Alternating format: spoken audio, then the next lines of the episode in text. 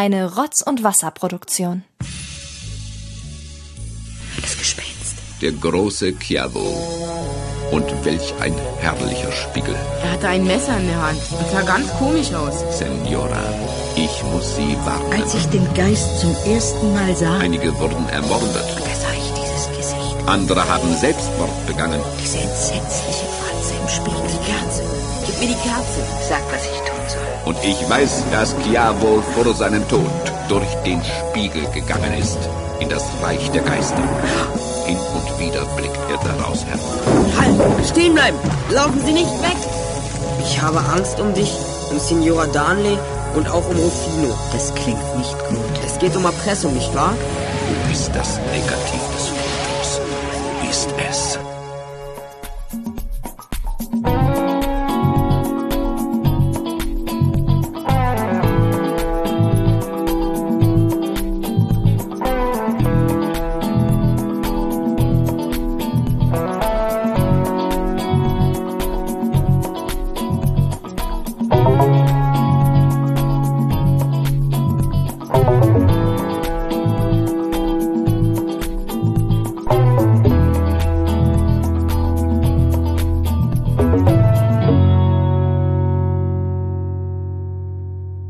Hallo Benjamin. Hallo Thomas. Das ist unglaublich, du bist heute mal wieder hier. Wir haben uns so lange nicht mehr gesehen, persönlich. Oder? Erstens das, Ja. zweitens, ich glaube, die letzte zentrale Folge, die wir aufgenommen haben, war der 25-Stunden-Podcast zu Feuermond und heimliche Hehler. Nee, nicht heimliche Hehler, wie hieß denn die Scheiße, die wir aufgenommen haben? Feuermond und. War das nicht heimliche Hehler? Nee, äh, Magier hier, was heißt denn das? Das ist ja die Folge. Was haben wir denn aufgenommen? Erbe des Meisterdienstes. Ja, aber das meine ich. Die hat sogar neun Punkte bekommen. Von, von Olli, ne? Und von dir auch? Von mir auch. Mensch. War eine moderne Folge, also Ja. moderner, sage ich mal. Und die hat mir wirklich gut gefallen. Ich weiß, ich war ja dabei. 17, 80.000 Ja. Stunden. Und die hat dir eigentlich auch gut gefallen. Erbes Meisterdiebe schon, aber Feuermond eher, boah. gut. Wie, wie war das denn für dich eigentlich, so lange in meiner Wohnung zu sein? So neben mir zu sitzen, so gegenüber und ähm, da war ja noch die Toilette kaputt bei mir. Das stimmt. Das Und- muss man mal erzählen, ja. ähm, dass, dass bei mir die Spülung, wenn man die Spülung benutzt hat, wie lange dauert es, bis sie wieder voll war? 20 Minuten? Ich weiß Ja. es nicht. 20 Minuten. Und jetzt ist es ja so, nach 20 Stunden, dass man schon mal auch ein anderes Geschäft machen muss. Ja, weil der Darm ziemlich voll Ja. ist, ja. Und wenn man nur einmal spülen kann und vielleicht nicht alles perfekt weggegangen ist und derjenige 20 Minuten warten muss. Das war wirklich unpraktisch, oder? Vor allem, weil vorher ja auch jemand mit einem vollen Darm war und er hat irgend so eine Drecksau, ich nenne keine Namen, ja. Er hat, glaube ich, zu viel Papier benutzt, weil er auch nicht aufhören konnte und dann hat festgestellt, dass das nicht mehr abläuft. Ja. Das war richtig, richtig furchtbar. So. Und Weißt, weißt du, was ich für eine Angst hatte? Die Toilette war auch schon kaputt, Ja. wo André Minninger bei mir war. stimmt. Weißt du, was ich für eine Angst hatte, dass der auf Toilette muss bei mir? Ja, und die auch alle. Aber Ja. ich glaube, wir haben Olli verloren, weil ich sehe ihn nicht. Nee, bis jetzt sind Ja. nur wir beide da. Es, wann gab es das letzte Mal eine Folge, wo nur wir beide waren? Nur wir beide. Ich glaube, das letzte Mal war Musikpiraten. Wie- Boah, ja? wirklich? Das ist so lange her, dass Das- ich gar nicht mehr weiß, um was es da ging. Ich glaube, ok September, Oktober. Ja. Deswegen, heute, diese Folge ist definitiv Oliver frei, würde ich mal behaupten. Würde ich auch sagen. Äh, warte mal, ich habe gerade Skype auf und da sehe ich so ein lachendes Gesicht. Wer ist das denn? Du hast recht. Ist da los? Äh, hallo, wer, sind, wer bist du? Hallo, stell dich mal vor. Ja, hallo. hallo Thomas, hallo Benjamin. Tja, ähm, ganz ollifrei, tut mir leid. Da werde ich euch jetzt einen kleinen Strich durch die Rechnung machen. Denn, lieber Thomas, du hast mich, ich weiß nicht wie, ich weiß nicht warum vor allem, äh, aber du hast mich eingeladen. Zu euch, in die Zentrale. In die Physiotherapie-Zentrale. Weil ich habe Ja. äh, wahnsinnig viel Kreuzschmerzen, ich habe viel Tennis gespielt jetzt am, am Wochenende. Und ja, ich habe mir gedacht, äh, eine Stunde mal durchmassieren lassen. Da bin ich dabei. Okay. Du hast eigentlich eine Stunde Massage gebucht bei Zentrale Physiotherapie. Ja, Praxis, Physiotherapie, Praxis. Ist das, bin ich da richtig? Ja, du, einwandfrei. Also, ähm, Humorlevel ist schon mal ganz gut, können wir noch ein bisschen dran arbeiten. Ja? Der liebe Oliver Baby, weißt du, wer das ist? Ja, du hast mich ja drauf äh, vorbereitet. Der, dieser Olli, ja, der, der ähm, Oliver. Wie willst du eigentlich genannt werden? Olli, Oliver oder Mm, Ja, meisten, die meisten nennen mich Olli, aber ich, ich höre auch auf Oliver durchaus, ja. Okay, ja, ich muss überlegen, weil Olli eigentlich, wenn ich jetzt Olli sage, habe ich so gleich schlechte, ein schlechtes Assoziation. Gefühl, ja. ich, ähm, aber ich probiere es trotzdem mit Olli. Nee, es gibt, ja? glaube ich, eine Alternative, weil der liebe Ja. Oliver hat, wird eigentlich Oli genannt. Jedenfalls bei seinem anderen Podcast. Oli. Oli kannst du sagen, ja. Oli. Aber das hat er mir nicht vorgegeben, also vorgeschlagen. Kann Du hast ja nur gefragt, ob er auf Oliver hört. ja, stimmt eigentlich. Oli? Oli? Ja, das ist, wobei, das ist ein bisschen ein Ding vom, vom Dieter, meinem äh, kongenialen Partner bei, jetzt äh, drop ich's gleich mal, bei He-Mans Machtschädel, bei meinem Masters of the Universe Hörspiel.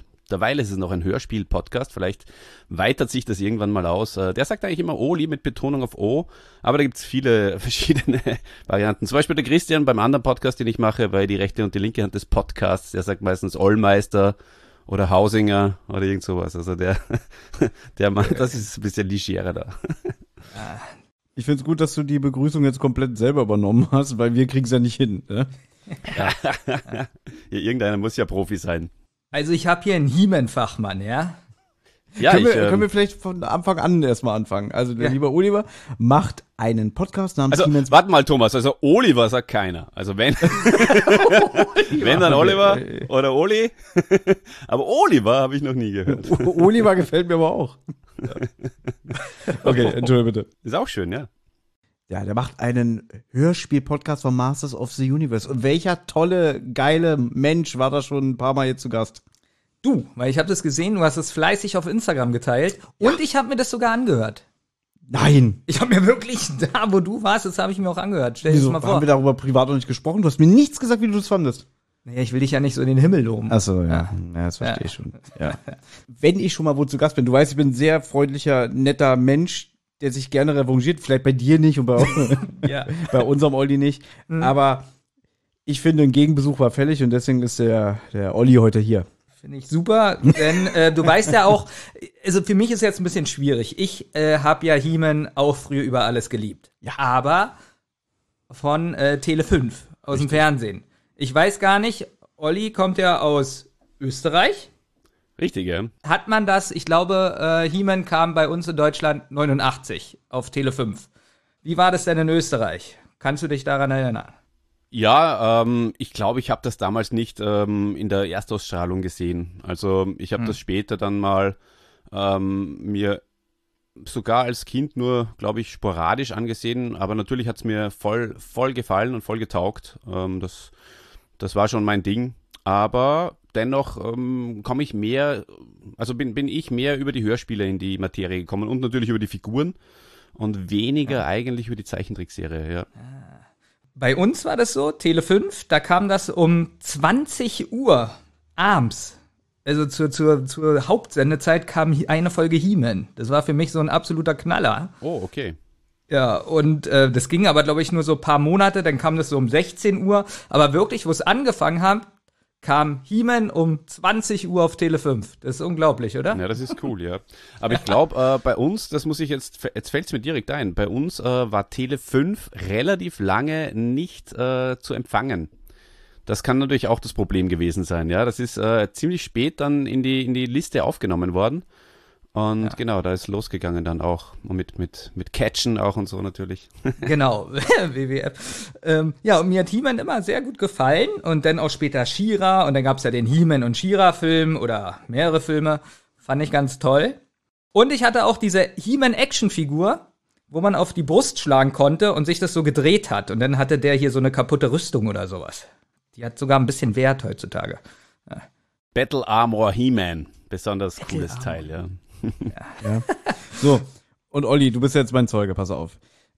Benjamin ist ja der Noob, den ich in diesem Podcast die Zentrale gebracht habe. Der hat vorher nie die drei Fragezeichen gehört. Hatte andere Vorlieben, ist natürlich hörspielaffin, aber er hat auch nie die Hörspiele von den Masters of the Universe gehört. Und ich kann mich erinnern, da sind wir noch zur Schule gegangen. Und da hat er sich auch mit den Klassenkammern so unterhalten, so, ja, hier, He-Man, die neue Folge, hast du gesehen? Ah, die schöne Moral am Ende und so, ah, war so toll. ja. Und ich dann so, naja, ich habe kein Tele 5. Und Benjamin erstmal so, so die Mundwinkel so, so nach oben und, und sich noch beherrscht. Und dann sage ich so, Spielzeug habe ich auch nicht, aber ich kenne die Hörspiele. Und Benjamin so ganz abwehrend so, aha, wie sind die so, ne? Und ich so, ja, da sagt der He-Man so Sachen wie, komm her, alter Kater, zu Cringer. Und da war vorbei. Da hat er angefangen zu heulen vor Lachen. Meinte so, alter Kater, das hat er noch nie gesagt in der Serie und so. Und da habe ich mich auch nicht mehr getraut, weiterzureden. Ja, natürlich. Ähm, stimmt. Äh, natürlich ein eklatanter Unterschied, dass äh, Gringer und hier reden kann und äh, bei, den, bei der Zeichentrickserie nicht. Also hier bei, bei, den, bei den Hörspielen. Doch, bei der Zeichentrickserie konnte der auch ein bisschen reden. Ah ja, stimmt schon. Ja, doch. Ja, war jetzt, stimmt, du hast recht, ja. Er konnte reden. Und natürlich gab es ja dann noch den äh, hervorragenden Dolph Lundgren-Film. ja. den habe ich ungefähr 50.000 Mal gesehen. Zu wenig oft, finde ich. Zu wenig oft. Ein absoluter Trash-Film. Ich kann mich eigentlich nur erinnern, wie das komische, dieser Zwerg da, ich weiß gar nicht, was es war, äh, so Quildor, Chicken Wings ja. gegessen hat. Der hat Chicken Wings gegessen. An die Szene kann ich mich noch erinnern. Ansonsten war der Film eher so, naja. Naja, da ha- äh, hüll mir den Mantel des Schweigens besser drüber, ja. Das ist auch, ja, Trash, wie du richtig ge- gesagt hast, ja. Hm. Aber ich mag auch Trash-Filme, deswegen ist der auch Ja. so ein bisschen in meinem Herzen. Das ist, äh, ja. Aber vielleicht höre ich mir mal ein He-Man-Hörspiel an. Ja, unbedingt, mach das und dann hörst du dir unsere Reviews an. Das wäre mir natürlich eine, eine, eine Ehre, absolut. Denn äh, ich, ich mache ja schließlich einen Masters-Podcast in Österreich, ihr macht einen Drei-Fragezeichen-Podcast in Deutschland, aber natürlich sind wir alle vereint, vereint durch Europa. Das stimmt. Was sagt ihr dazu? Das war jetzt mal. Das ist super. Das war besser, also besser hätten wir das nicht sagen können. Aber ihr habt eigentlich den besseren Deal gemacht, weil von diesen Europa-Masters-Hörspielen gibt's ja nur 37. Von drei Fragezeichen gibt's jetzt schon über 200. Und ich habe mich irgendwann mal aus dem Fenster gelehnt und gesagt, wir machen alle drei Fragezeichen-Folgen. Und sind jetzt seit dreieinhalb Jahren am Start und haben gerade mal f- 46 geschafft von über 200. Ja, da habt ihr noch einiges vor. Ja, die produzieren immer weiter. Ja, die hören ja nicht auf. Also bei euch ist es wirklich so, dass ihr bald in Podcast-Rente gehen könnt. ja, stimmt, ja. Das ist äh, mein Ziel. Ich will gerne 37 Folgen reviewen, nichts dabei verdienen und dann in Rente gehen. Das ist Ja, das ist wie bei uns. Aber eine ernsthafte Frage, habt ihr jetzt schon darüber wirklich schon nachgedacht, was passiert, wenn ihr alle durchgesprochen habt? Habt ihr da schon eine Idee, ob es dann irgendwie weitergeht? Also prinzipiell ähm, würden mich auch andere Hörspiele äh, interessieren, dass wir die besprechen, zum Beispiel Pumuckel oder Alf und so. Werden wir vielleicht dann eh auch noch ein bisschen drüber reden, was, was sonst noch so für, für Hörspiele zu hören gewesen sind als Kind bei mir. Ähm, ja, oder, aber wahrscheinlich, jetzt haben wir uns da eine Fanbase aufgebaut. Wahrscheinlich, wenn wir bei den Masters bleiben. Und wir lieben ja auch unsere Masters und vielleicht besprechen wir die TV-Serie. Dann bist du wahrscheinlich der Erste, der am Start ist, Benjamin, oder? Oh, ja, gerne. Also die Film Nation oder die, die, die 2000X-Serie, die auch sehr, sehr gut ist. Die halt, die sozusagen die erste, das erste Mal, äh, dass sie es wieder aufgerollt haben damals um die 2000er. Die, Se- die ist im Gegensatz zur Filmation-Serie natürlich äh, ein bisschen anspruchsvoller. Anspruchsvoller, aber He-Man sieht nicht mehr so gut aus. Das stimmt, das stimmt. Ja. Niemand sieht aber immer gut aus, oder? ja, natürlich, der sieht natürlich. Ich möchte nur unsere Hörer darauf hinweisen, dass der Olli ähm, sich einen Cola-Rum-Gemisch gemacht hat und jetzt, glaube ich, schon das dritte Glas trinkt. und wir haben gerade mal zehn Minuten aufgenommen. Also, meinst du, es liegt an uns, Benjamin? Ja, natürlich. Mein, mein Rum wird immer, der geht schon langsam aus da. Ich muss aufpassen, muss sparen. Aber ich habe da noch drei Kisten Bier unterm Schreibtisch, also keine Sorge. Ähm, du hast gesagt, ihr habt noch einen anderen Podcast. Möchtest du den auch noch kurz äh, erzählen, worum es da geht? Ja, äh, sehr, sehr gerne, denn eigentlich äh, hat, wenn, wenn ich irgendwo eingeladen bin, dann eben meistens äh, über, über die Bubbles und so und auch über die Hörspielbubble natürlich. Oder oder übers, übers Catchen, da haben wir auch schon ein bisschen was gemacht, eben auch Wrestling und so Zeug. Alles Nerd-Stuff. Und bei dem anderen Podcast, bei Die rechte und die linke Hand des Podcasts, der Titel ist da natürlich auch sehr nerdig.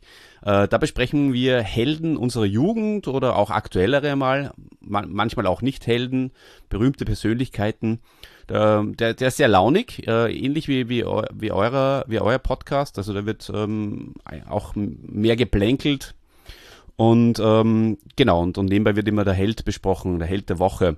Und ich habe mir zur Vorbereitung, denn wir haben vor gut einen Jahr, einem Jahr oder sind schon zwei Jahre, ich, es vergeht ja die Zeit so schnell, haben wir auch eine Folge über die drei, drei äh, über, die, über die drei Fragezeichen gemacht. Und das hatte ich schon ganz vergessen. Und jetzt habe ich mir da einen Teil äh, in der Vorbereitung sozusagen zu, zu, zu der Einladung von euch nochmal angehört. Und überraschenderweise bin ich draufgekommen, er ist ziemlich gut und ziemlich witzig auch. Der Anfang, da muss man ein bisschen ja, Gnade für Rechte gehen lassen, aber ich bin echt äh, fasziniert gewesen, äh, was ich alles über die drei Fragezeichen weiß. also war mir gar nicht klar. Ja, und, und Held der Woche, können es auch aktuelle Helden sein? Also Bayman zum Beispiel? ja, Blümchen, aber. Ach, ist schade. Oh. Aber der ist ja, guck mal, wie alt der ist. Ja, ja, und tot, oder? nee, aber es was hast du, kannst du da so mal so drei, vier Sachen nennen, die mal so Helden waren? Ja, natürlich. Also, wir hätten jetzt zum Beispiel eine ganz coole Falco-Folge oder frühere Folgen hatten wir mal Mike, also die erste Folge ist zum Beispiel über Mike Krüger. Und natürlich haben wir dann später auch mal den Gottschalk nachgelegt. Und ja, einige Sportler haben wir natürlich ähm, aus, aus Österreich und den Bobbel zum Beispiel haben wir mal gemacht. Ähm, also den, den Bäcker, den Mike Tyson haben wir jetzt vor kurzem mal besprochen. Genau, aber auch alte Rocker, den Ozzy Osbourne haben wir mal besprochen, Neil Young, also quer durch, durchs Gemüsebeet. Mörder haben wir jetzt auch schon ein paar. Ganz ehrlich, Mike Krüger, das ist genau mein Ding. Das, ja. Auch, auch, so, auch so die, alles so, so die Supernasenfilme und seine ersten Alben und so und. Ja, voll. Ich bin ja voll der Mike Krüger-Fan und ähm, vor allem auch von seiner Musik. Also echt sehr, sehr witzig. Ich habe den mal live gesehen. Ähm, das war so, so gut. Es war wirklich so gut. sehr empfehlenswert. Wie geht denn das Lied hier? Ich bin Bundeswehrsoldat. Ja, ein toller ja. Typ. und ich hab meinen Vater dann Thomas und ich lieb. finden ein Lied ganz toll. ja. So und das gibt es nirgends zu hören. Nicht bei Spotify, nicht bei YouTube und so. Und zwar das Lied von ihm äh, Highlander. Der Highlander, Highlander, der Highlander. Highlander, ja. Okay. Wo ja, das, ist das, das drauf? Wir finden wir finden's nicht mehr. Okay, das weiß ich auch nicht so. Das ist, glaube ich, eher ein, eins von den unter Anführungszeichen neueren Liedern.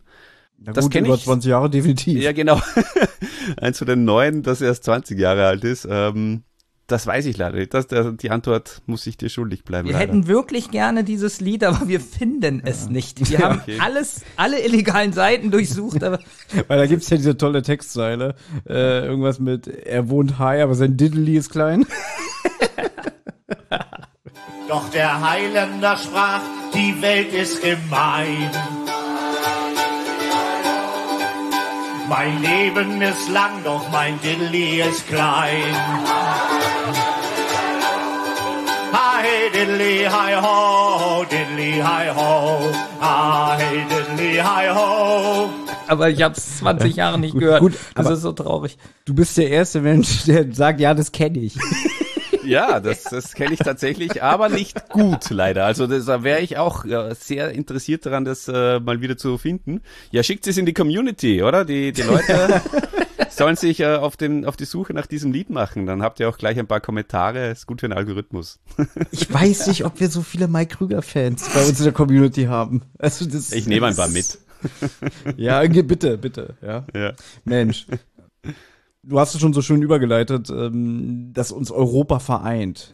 Und bis auf die drei Fahrzeichen und Mars of the Universe, was hast du denn noch früher an Hörspielen gehört? Ja, also sehr viel Alf und sehr viel mh, hm, Benjamin Blümchen auch. Früher natürlich und, und, und Bibi Blocksberg. Das sind halt so, die, also Alf mag ich immer noch wirklich sehr, sehr gerne. Also auch die, die Hörspiele. Ähm, was habe ich noch gehört? Äh, Karl May natürlich. Ähm, Knight Rider habe ich etliche auch gehabt, zum Beispiel, fällt mir noch ein. Ähm, Flitze Feuerzahn habe ich auch gerne ge gehabt. Turtles? Turtles habe ich Hörspiele eigentlich nicht gehabt, nein. Du, Benjamin? Ja, ja, Turtles habe ich Hörspiele gehabt, denn äh, John Sinclair natürlich. Mhm. Aber John Sinclair, ich merke so, das ist irgendwie, das kommt nicht gut an. Jeden, mit jedem, den ich über John Sinclair rede, kommt immer so, hm, ja, hm, ja, ging so. Ich kenne ganz viele, also in Foren und so steht ganz oft, wie toll das ist. Ja, aber ich meine, mit dem man jetzt so persönlich spricht, die sagen alle so, naja, irgendwie kommt es bei den richtigen Nerds so, ich weiß nicht. Ja, das sind wieder eigene Nerds. Ja, wahrscheinlich. Ja. Wir hatten mal die Jungs von den Giganten, vom Giganten-Podcast, also Geek-Ganten-Podcast da. Die haben, glaube ich, auch mal eine Folge über, über John Sinclair gemacht. Also die war ganz, ganz interessant. Für die John Sinclair-Fans oder, oder für dich auch. ja. ja, das waren so, so meine Dinge, aber ich, ich habe so einen riesen Sack, ich habe so einen riesen Sack, Leute, und da sind lauter Kassetten drin. ah. Du solltest das Glas jetzt mal beiseite stellen, ne? mal für zehn Minuten. Ja. Ach so, Pumuckel natürlich, ja. Aktuelle Hörspiele, hörst du da was? Ich persönlich höre zum Beispiel gerne noch Gruselkabinett, wenn was Neues rauskommt. Oder ähm, generell so bei Spotify gucke ich mal und dann gibt's da so Sachen, die man das erste Mal hört und dann sind die meistens ganz gut. Äh, gibt's da bei dir irgendwas? Nein, eigentlich nicht. Äh, Hörspiele höre ich eigentlich nicht mehr, ähm, aber irgendwie auch gar nicht so, ist mir gar nicht so in den Sinn gekommen, Hörspiele jetzt aktuelle zu hören. Für das bin ich wahrscheinlich zu viel Nostalgiker, aber ja, dafür wahnsinnig viel Podcasts halt. ja. Du hast Flitze Feuerzahn erwähnt, das habe ich früher auch gehört. Würdest du bitte Benjamin sagen, wer da die Hauptrolle spricht? Äh, bei Flitze Feuerzahn? Ja. Thomas, äh, hilf mir schnell okay, raus. Jetzt hab ich dich erwischt. Aber jetzt versaust du mir auch gerade den Gag, weil das ist ein Name, der sehr oft in diesem Podcast fällt. Benjamin, wer könnte das sein? Eckart Ja, genau. ah, Eckart Dux, ja. Hm. Genau. Ja, ja. Gut, immer, Eckart, immer Eckart Dux, der spricht da die Hauptrolle. Ja.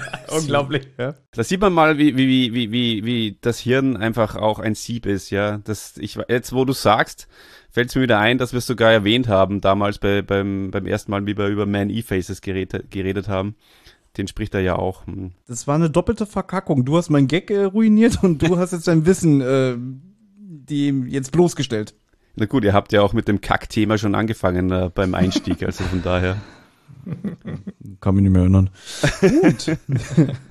Der Grund, mein Lieber, warum du heute hier bist, hat nämlich einen. Bei Masters of the Universe, da gibt's eine ganz tolle Sprecherin namens Gisela Trove, die spricht mhm. nämlich immer Soa oder beziehungsweise die Hüterin von Castle Grayskull. Ja, der Geist von Castle Grayskull. Mhm. Genau. Die hat wohl einen besonderen Platz in deinem Herzen. Und als ich das erste Mal bei euch zu Gast war, da haben wir halt äh, auch darüber gesprochen, da meinte so, Mensch, wieso habt ihr da noch nicht von drei Fahrzeichen den Zauberspiegel besprochen? Da hat sie doch ihre Paraderolle. Und da habe ich gesagt, wenn wir die irgendwann besprechen, dann darfst du gern dabei sein. Und heute, Benjamin, ist es soweit. Tatsächlich. Wir besprechen mal wieder einen Klassiker. Mhm. Und wollen wir das Spiel spielen wieder mit dem wir schätzen den anderen ein, wie viel Punkte er gibt? Also, um dich kurz ins Boot zu holen. Wir probieren immer so wenig wie möglich vorher äh, uns abzustimmen, wie wir die Folge fanden, damit der Überraschungseffekt im Podcast nicht weg ist. Und dann machen wir mal ein Spiel. Wir schreiben auf, ich schätze Belmin ein, wie viele Punkte er die Folge gibt und wie viele Punkte er mir gibt. Okay. Gut, das ist jetzt schlecht, du kennst Belmin nicht so gut, äh, kannst ihn nicht so einschätzen, ja? ich kann Olli auch nicht einschätzen, aber dadurch, dass er so ein Fan ist von alten Sachen und so, ja, kann ich mir schon vorstellen, dass er es absolut geil findet heute die Folge. Also der Thomas holt jetzt einen Zettel. Und schätzt mal, was ihr, wie, wie ihr die, die Folge rankt, oder? Genau, und wir machen es immer von 1 bis 10. Okay, alles klar. Ich muss dazu sagen, äh, jetzt ist es ein bisschen schwierig bei mir. Ich habe die alte Version gehört und die neue Version. Die neue Version oder die neue mhm. Abmischung, die hat immer neue Musik mhm. und so. Und da würde ich einen Punkt Unterschied geben. Aber ich sage nicht, ob ich die alte oder neue Version besser finde. Okay. Mhm. Ah. Ja, das, das Gekichere in der neuen Version, der ist mir ziemlich auf den Sack gegangen, muss ich sagen. Das ich, äh, ähm, ja, dann schreibe ich da mal was auf. Gut. Mm. Super ab. So. So, Thomas. Ja. Seht das Buch auch? Weil ich habe das Buch ja wieder so konsumiert davor. Ich gebe euch beiden die gleiche Punktezahl. Gut. Oh, oh, da kennt er uns doch nicht so gut.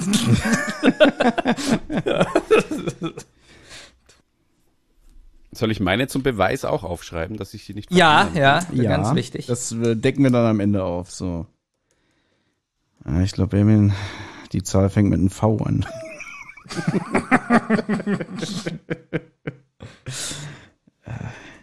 so, und Olli noch. Genau.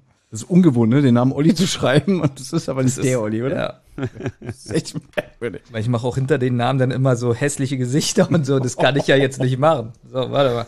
ähm, Ah, ich halte einiges aus. so, Oh ähm, Gott. Und wir haben nichts getrunken übrigens, ne? ah, das ist schwierig.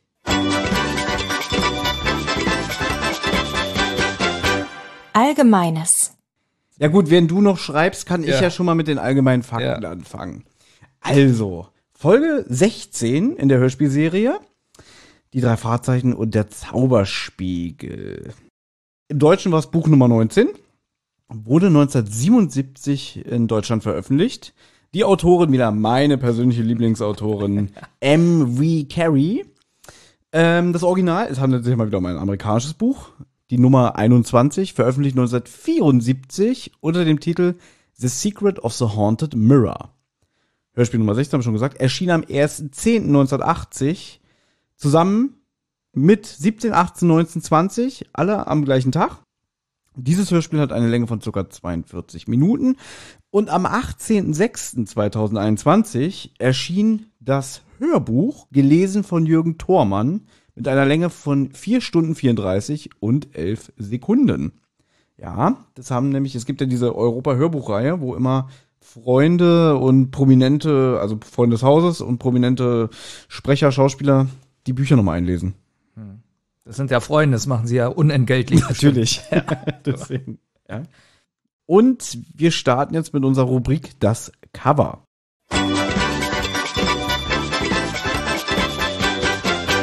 Das Cover.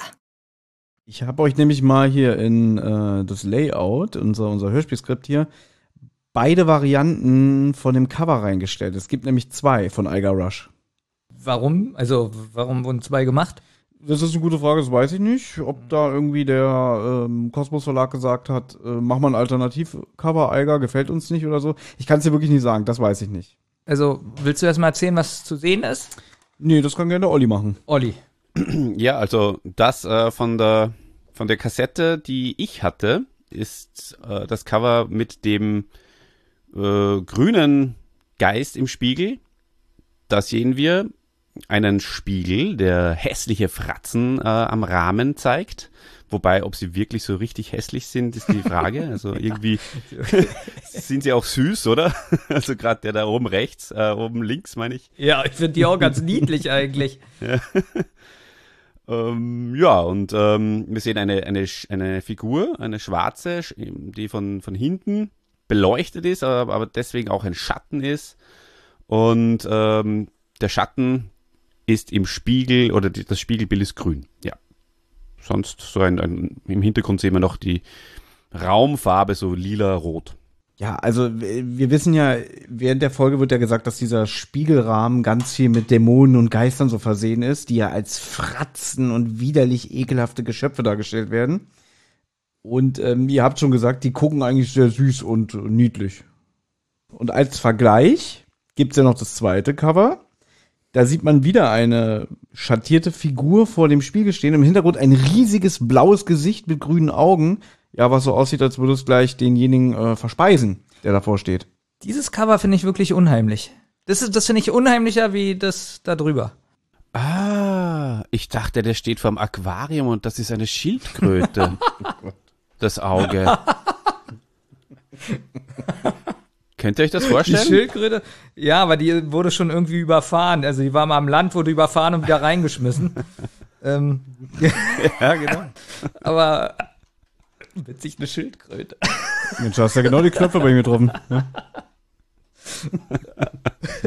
Aber jetzt, wo du sagst, ist eine Fratze, ja, stimmt.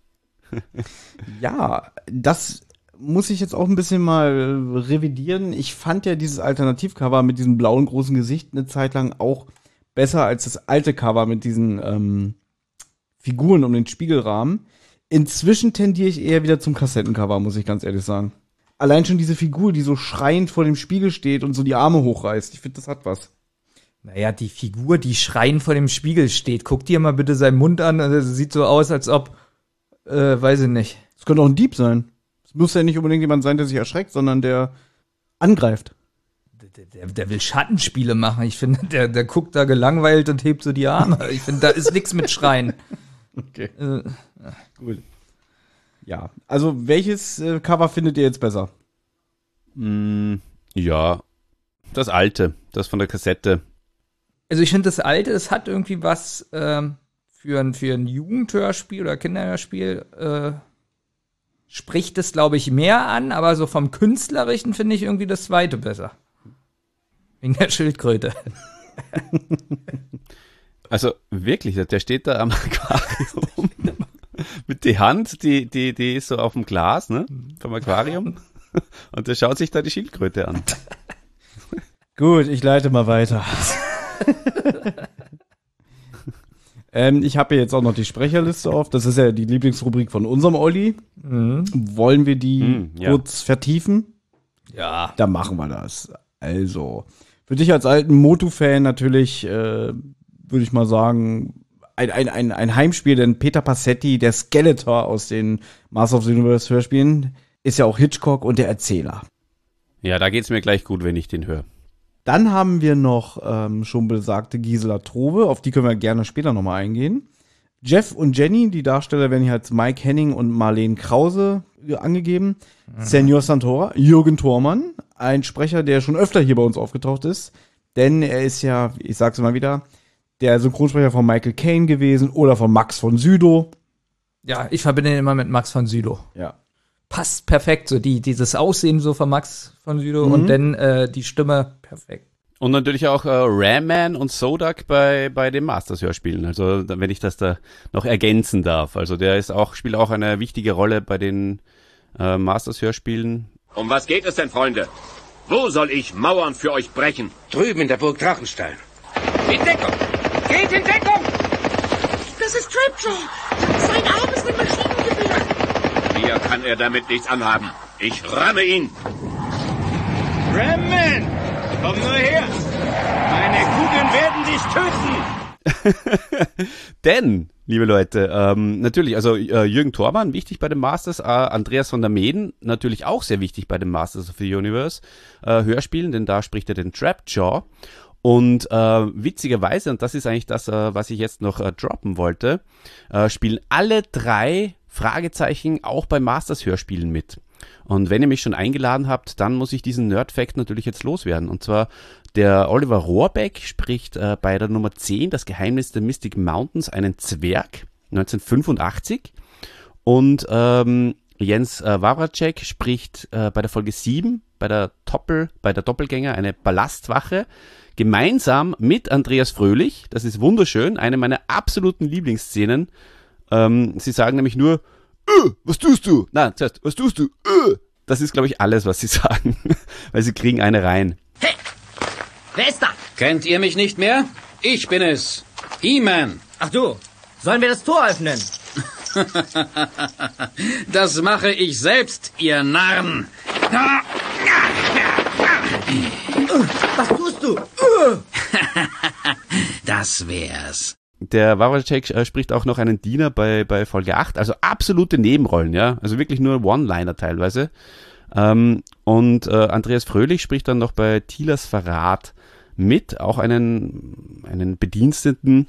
Und jetzt kommt das Allerschönste bei der Folge 14, liebe Freunde der drei Fragezeichen da draußen.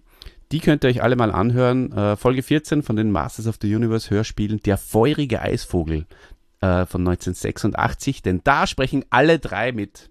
Alle drei sprechen Matrosen und haben auch so eine absolute Nebenrolle, waren wahrscheinlich gerade irgendwo im Europastudio unterwegs und äh, sind kurz rein zitiert worden von der Heike Dine Körtig. So, Benjamin. Also das war eine Vorbereitung hier, das ist. Erstens ja. das und zweitens muss ich nur sagen, so liebe ich das, weißt du? So, wenn, wenn jetzt hier jemand kommt als Gast, der Ahnung von der Materie hat, die Sprecher Ja. kennt und genau sagen kann, ach, das ist doch der und der Folge. Und jedes Mal, wenn ich mit dir sitze, irgendwie, wer ist Andreas Fröhlich? Den Namen höre ich zum ersten Mal.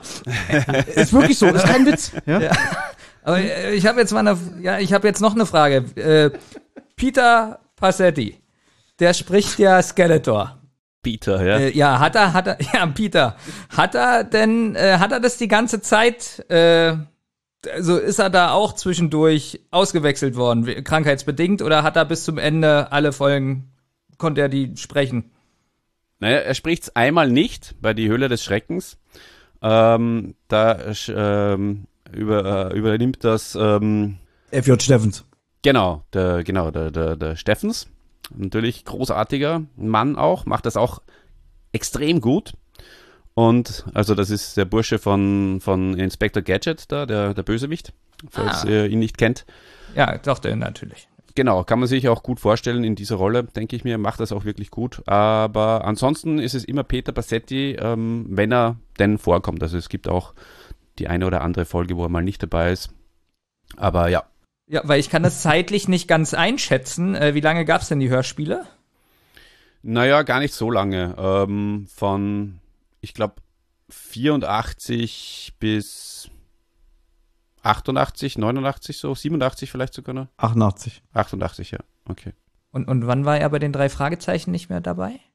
Ich glaube Ende 94, Anfang 95. Ah, dann war er ja noch voll dabei. Na gut, das hören wir ja. Ja, okay. Ja. Das haben wir ja schon oft besprochen, dass man Genau. dem ja wirklich dabei zuhört, wie er immer, ah, die Stimme immer schwächer und kratziger wird. So, und dann kommen wir noch mal zur Gisela Trove. Olli, jetzt verrat uns doch mal, was fasziniert dich so an ihr? Naja, ich finde die Gisela Trove natürlich ähm, un unabhängig davon, dass sie den Geist von Castle Grayskull spricht und da fast in jeder Folge äh, auch auftaucht, dass, dass die in dieser Folge, der Zauberspiegel, die, die hat maßgeblich irgendwie äh, dazu beigetragen, dass mir diese Folge so gefällt, weil die zieht mich mit ihrer Stimme total in den Bann. Das ist unglaublich. Die taugt, das, taugt, das taugt mir so, wie die das anlegt und, und ich nehme das total ab das, das ist, glaube ich, der Grund, warum, warum mir auch diese Folge unter anderem so gut gefällt. Au- Außerdem finde ich die, die, den Plot ganz gut mit, mit dem Mystischen und mit dem Spiegel und so.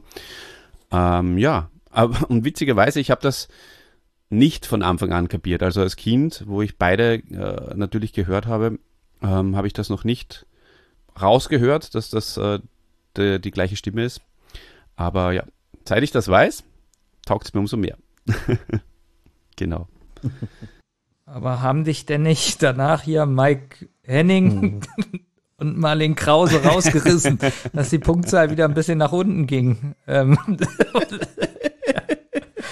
Ja, ich weiß nicht, der, dieser, dieser Mike Henning, ich finde den, der hat ja nichts mehr gemacht eigentlich und so dann, aber ich finde den eigentlich äh, gar nicht so schlecht irgendwie. Ich weiß nicht, es ist schon, weiß nicht, der macht das gar nicht so schlecht, finde ich. Das passt schon. Habe ich nichts gegen den irgendwie in der Folge. Findet ihr den schrecklich? Ich will mir gerne das Gebäsche auf einzelne Sprecher mir fürs Fazit aufheben. ja. Denn jetzt kommen wir zur Rubrik Klappentext und nach alter Tradition nimmt den immer der Benjamin im Mund, äh, beziehungsweise er liest ihn jetzt vor.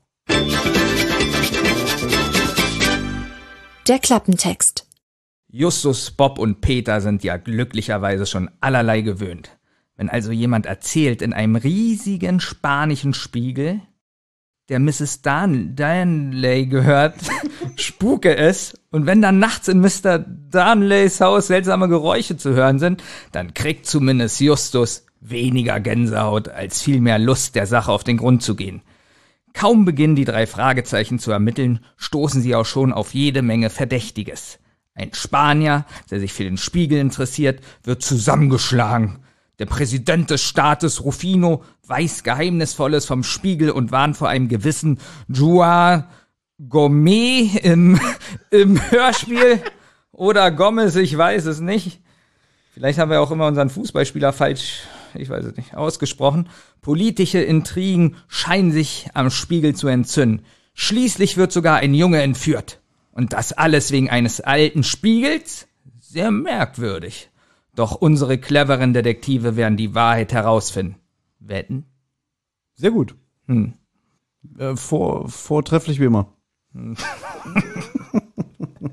Ja. So, ich habe noch so ein paar Trivia-Fakten. Ja, dies ist eine Hörspielfolge, Benjamin, in der die Visitenkarte nicht vorgelesen wird. Ah. Und du weißt, sonst jede Folge, wer dürfen wir unsere Karte geben? Ja, komm hier, da stecken und so, ne? Hier wurde es vergessen. Auch im Buch? Nee, im Buch nicht, aber im Hörspiel. Okay. Sehr interessant. So. Also wirklich jetzt. Ja. Ja. Und dann gibt's noch einen kleinen Fact, der ist auch wieder nur im deutschen Buch. Und jetzt musst du gleich wieder fragen, warum wurde das geändert? Ich weiß es nicht. Aber es gibt noch ein zusätzliches Vorwort von Alfred Hitchcock. Der Alfred Hitchcock im Deutschen. Das ist, ja, was hat er denn Genau. gesagt? Naja, es im Original, warte mal, ich muss es kurz raussuchen. Eigentlich ist es irgendwie so eine Erpressergeschichte. Und die haben einfach diesen Staat Rufino äh, zum Schutze der Beteiligten erfunden. Warte mal, ich lese es einfach mal vor. Ich kenne meine Leser als intelligent und hoffe, ihr seid alle gut beschlagen in Geographie und Zeitgeschichte. Deshalb war ich in diesem Fall vorübergehend versucht, euch die Sache mit dem Zauberspiegel aus dem rätselhaften Lande Rufino einfach ohne weitere Erklärung vorzulegen. Die Mehrzahl unter euch hätte sicherlich Lunte gerochen und sich gesagt, aha, hier mussten Persönlichkeiten und Vorgänge aus Gründen der Vorsicht in abgewandelter Form dargestellt werden. Doch mittlerweile habe ich mich dafür entschieden, einen Hitchcock-Leser lieber nicht an der Nase herumzuführen. Also kurzum, die Geschichte, worin die drei Fragezeichen und einige mehr oder minder hochgestellte Leute hier verwickelt sind, spielte sich in Wahrheit in einem gewaltigen Konzern, einer Mammutfirma, in einem südamerikanischen Staat ab. Die drei Fragezeichen und ich haben uns darauf geeinigt, wie gesagt aus Vorsicht und aus Rücksicht, die Hintergründe dieses spannenden Falles hier im Buch ganz und gar verändert darzustellen und das Gras, das inzwischen über die Sache gewachsen ist, ruhig weiter wachsen zu lassen.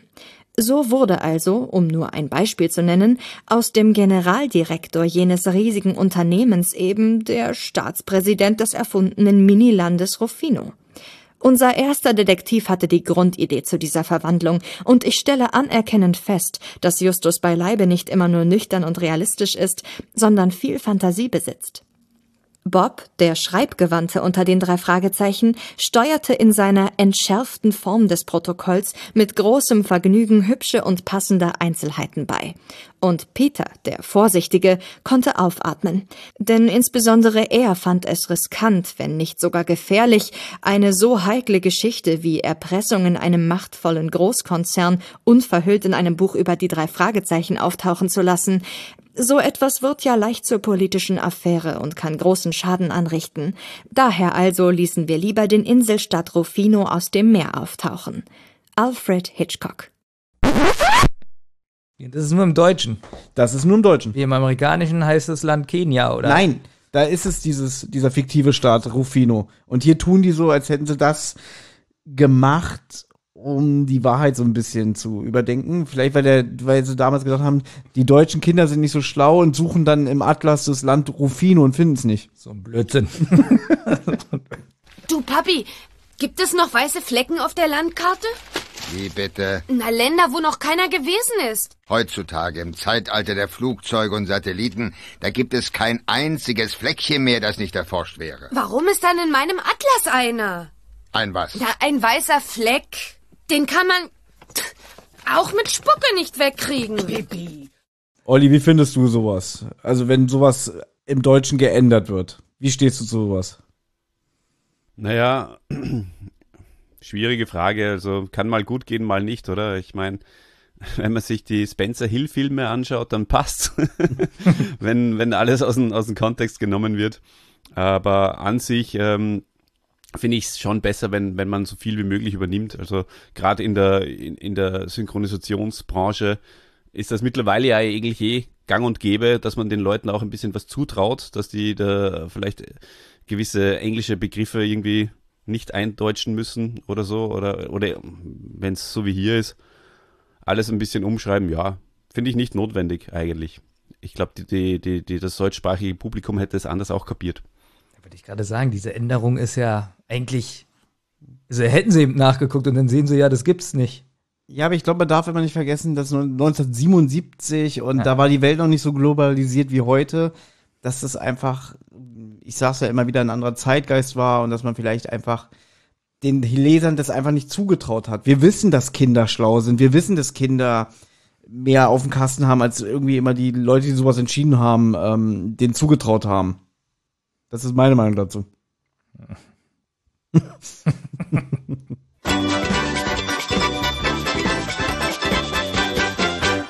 Die Folgenbesprechung. Dann würde ich vorschlagen, starten wir mit der Folgenbesprechung. Ich würde auch einfach mal sagen, du fängst an. Ja, fang mal an, bitte, Thomas. Szene 1. Justus, Bob und Peter, die sind mit Onkel Titus unterwegs und begleiten ihn auf einer Einkaufstour.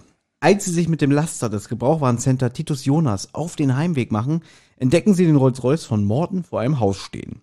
Ähm, und dann beobachten sie, wie ein Mann aus dem Haus flüchtet, dem Morton dicht auf den Fersen ist. Es fallen so Sätze wie Halte den Dieb! Peter stellt sich ihm in den Weg, wird aber niedergeschlagen. Der Einbrecher kann entkommen. Kurz darauf kommt eine Dame dazu, die Morton als Mrs. Darnley identifiziert. Das ist nämlich eine Klientin von ihm, das heißt, er fährt sie öfter mal äh, durch die Weltgeschichte. Und sie ist Opfer des Einbruchs geworden. Und sie kommt hinzu und Morton stellt sie erstmal den drei Detektiven und Onkel Titus vor. Und dann erzählt sie, dass sie alte, wertvolle Spiegel sammelt. Deswegen wollte sie schon immer mal äh, den Gebrauchtwarenhandel von Onkel Titus aufsuchen und bittet einfach mal alle herein. Und jetzt habe ich eine Frage an unseren Gast. Was ist eigentlich eine Rokokokotte? also zuerst mal auf jeden Fall ein, ein Klassiker äh, bei den drei Fragezeichen, oder? Eine, ein klassisches Zitat, das, glaube ich, auch in Fankreisen immer wieder mal gern äh, herangenommen wird. Ja, ich habe es nicht gewusst, Thomas. Ähm, ich hab's mir aber rausgesucht. Oh, oh denn noch nicht verraten. Noch nicht verraten. Dann werde ich es noch nicht verraten. Ja, weil ich habe probiert, das mir zusammen zu äh, äh, basteln. Also mhm. Rokoko ist ja wahrscheinlich der Stil. Weil ich, weil ich als Maler und Lackierer äh, musste hier damals so Architekten komische Sachen lernen und da war das dabei. ich ja. musste auch im Rahmen meiner Ausbildung die Stilepochen auswendig lernen. Echt? Ja. Davon weiß ich nichts mehr. Ich auch nicht. Ganz ehrlich. ich weiß so, Rokoko war, glaube ich, vielleicht auch wirklich total falsch, aber ich glaube spät äh, Barock. Aber es ist interessant, weil ich musste anhand der ja. Stilepochen zum Beispiel Porzellan identifizieren und du musstest wahrscheinlich äh, so Muster malen im Rokoko-Stil oder im Klassizismus und so. Na, ich musste äh, so wegen Kirchenmalerei und so eine Sachen, so eine Dinge lernen, um vielleicht mal was nachzupinseln. Und im Grunde malt man eigentlich nur immer Wohnung weiß. ja, aber okay. deswegen seid ihr wesentlich bessere Fachkräfte in Deutschland als hier in Österreich. Weil ihr müsst, ja. ihr müsst das lernen. Und Kokotte? Das wusste ich nicht. Ich wusste nicht, ist es so vielleicht so Etikette oder so. Also irgendwie eine Form, wie man ja. sich benehmen muss oder sowas. Gut, du weißt es also nicht? Nee, wusste ich ja nicht. Ich habe ja gesagt, ich habe probiert, das so irgendwie so, also Stil und, und irgendwie so, wie man sich verhalten muss oder sich anzieht oder sich, keine ja. Ahnung. Dann würde ich mal vorschlagen, dass mein neuer Lieblings-Olli in diesem Podcast ja. jetzt das auflöst. Ja, sehr gerne, mein Lieblings-Thomas. Ähm, ich habe Folgendes herausgefunden. Eine Kokotte äh, kommt vom Französischen und ist ein Hühnchen. Aber dass es hier wahrscheinlich gemeint ist, äh, denke ich mal, ist eine Prostituierte. Also von daher ähm, würde ich sagen, sie ist eine Rokoko-Prostituierte. Zumindest, natürlich ist sie das nicht, aber sie ist gekleidet wie eine. Was sagst du dazu, zu, meinen, ähm, zu meinem Tipp oder zu dem, was ich recherchiert habe? Ich habe im Vorfeld von dieser Folge habe ich mal ähm, das Originalbuch im Netz gefunden und die alten Three Investigators Bücher waren ja auch ein bisschen illustriert. Da gab es ja noch mal Bilder und sie trägt eigentlich so ein Gewand wie so aus dem 17. Jahrhundert hier, wie zum Beispiel hier die Anna Katharina oder was weiß ich hier, wie die ähm, bei die verrückte Welt äh, der Geschichte mit Mel Brooks. Mhm. So, so ein aufgeplustertes Kleid, so, was so ganz oben so eng ist und ähm, so ganz viel Rüschen und so eine Sachen. Genau, ja. Und das ist jetzt deine Antwort, oder was? naja, na, er hat ja angefangen mit Prostituierten. Naja. Ja, und was ist jetzt? Was ist es denn jetzt? Nee, das haben doch nicht nur Kleid oder was? Ja, ist ein Kleid. Naja, eine, eine, eine Kokotte ist tatsächlich eine, eine Prostituierte. Das stimmt schon. Ach so. Also, Boah, das ist ja voll böse von Bob, weil das kommt im Buch nicht vor, ne? Das ist ein Original HG Francis. Ja, ja, da war er wahrscheinlich wieder eingeraucht oder war vorher gerade bei einer und dann ist ihm das eingefallen. Also das macht jetzt gerade ein Business-Hörspiel für mich kaputt. Na, vielleicht kommt es ja doch vom Hühnchen. Also es könnte auch ein feuerfester Schmorertopf sein. Ja, Kokott nennt sich doch das. Ich verkaufe sowas. Ah, ja, genau. Okay. Das wird aber anders geschrieben, wird mit C geschrieben. Ja, richtig, ja. C-O-C-O-T-T-E. Alles kaputt, Benjamin. Ich habe jetzt immer diesen Daniel wie eine Hure vor meinen Augen. Nein, ich wollte, es ist eine, eine, eine, eine feine Prostituierte, also eine hochklassige. Eine Edeldame.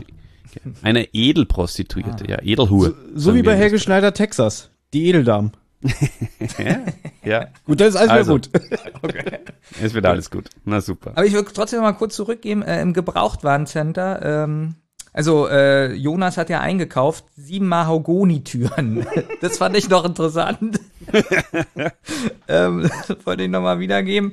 Und ähm, du hast es ja eben sehr schnell äh, zusammengefasst, aber Peter wird ja niedergeschlagen. Ja. Wie fandest du ähm, diese Szene, die 0,003 Sekunden ging, dass er sagt, er stellt sich in den Weg, bam, niedergeschlagen. Na besser. Also- so, ich glaube, es ist das allererste Mal in der Drei-Fahrzeichen-Geschichte, dass er sagt, den schnapp ich mir. Und dann sagt er, warte, und dann hören wir nur, hier! Wie, das fandst du wieder schlecht, oder was? Ich finde, ähm, soll ich schon auf die Szene generell eingehen? Dann würde Ja. ich jetzt mal sagen, dass ich die ganze Anfangsszene extrem unspannend finde, auch von der Soundkulisse ganz schlecht und wie sie spielen, finde ich auch nicht toll. Gibt's da Gegenmeinung?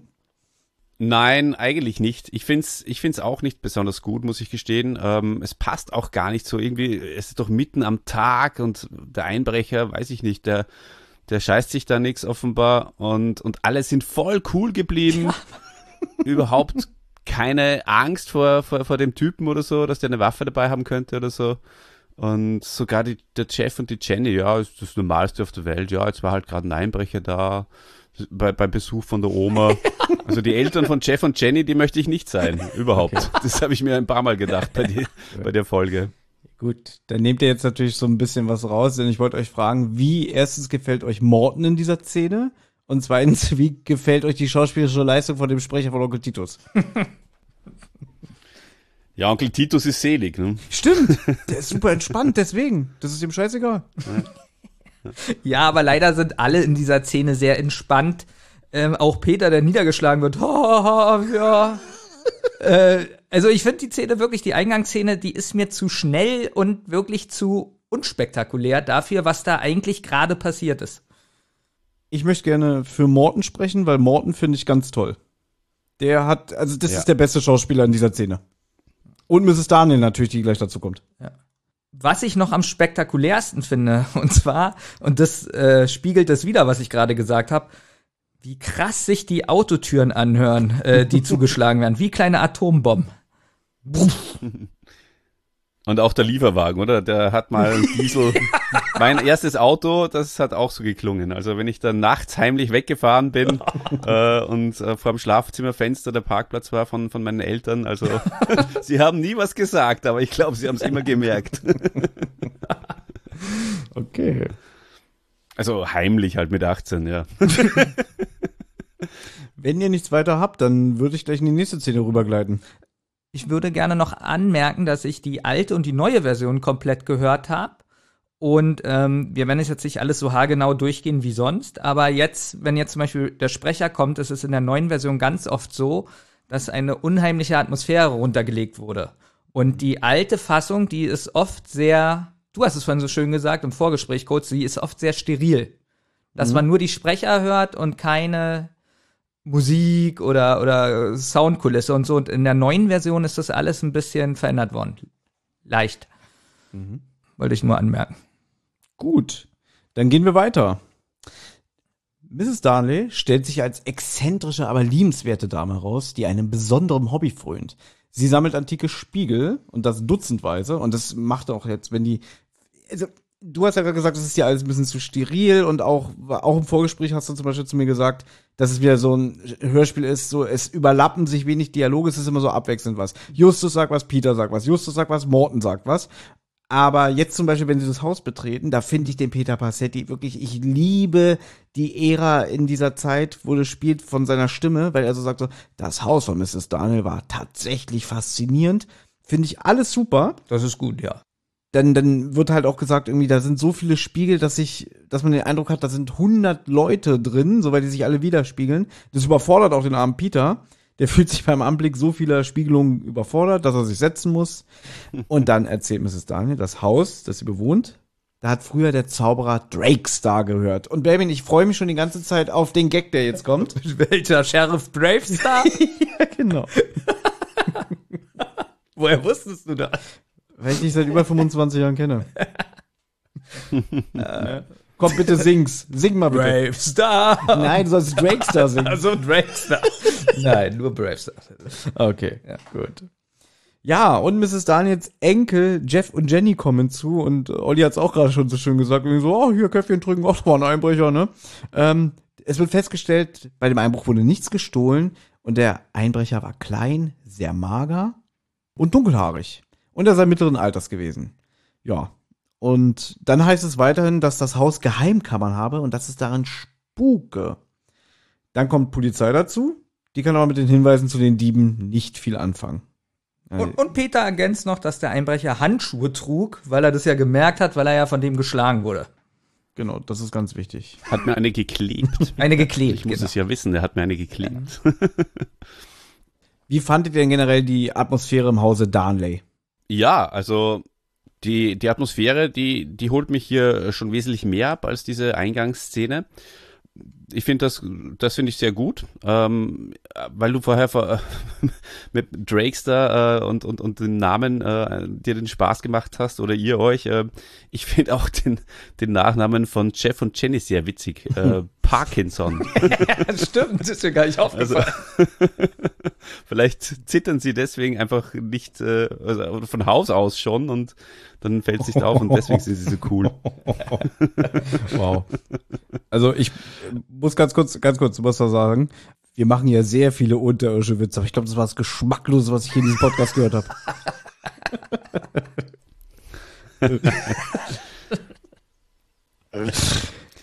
ja, weiter bitte. Ja, das war's eigentlich schon. Also, die Atmosphäre ist, äh, ist super, ja. Passt. Also ich finde die Atmosphäre in der zweiten Szene hier auch viel besser. Was mich ein bisschen nervt, dass ähm, ja die Synchro von der Jenny, die also alles, was sie macht, ist so extrem abgelesen. Das ist ein bisschen schade. Das macht ein bisschen die Atmosphäre kaputt. Und ansonsten sind die anderen aber alle toll, finde ich gut. Nur die Jenny, die reißt mich da so ein bisschen raus.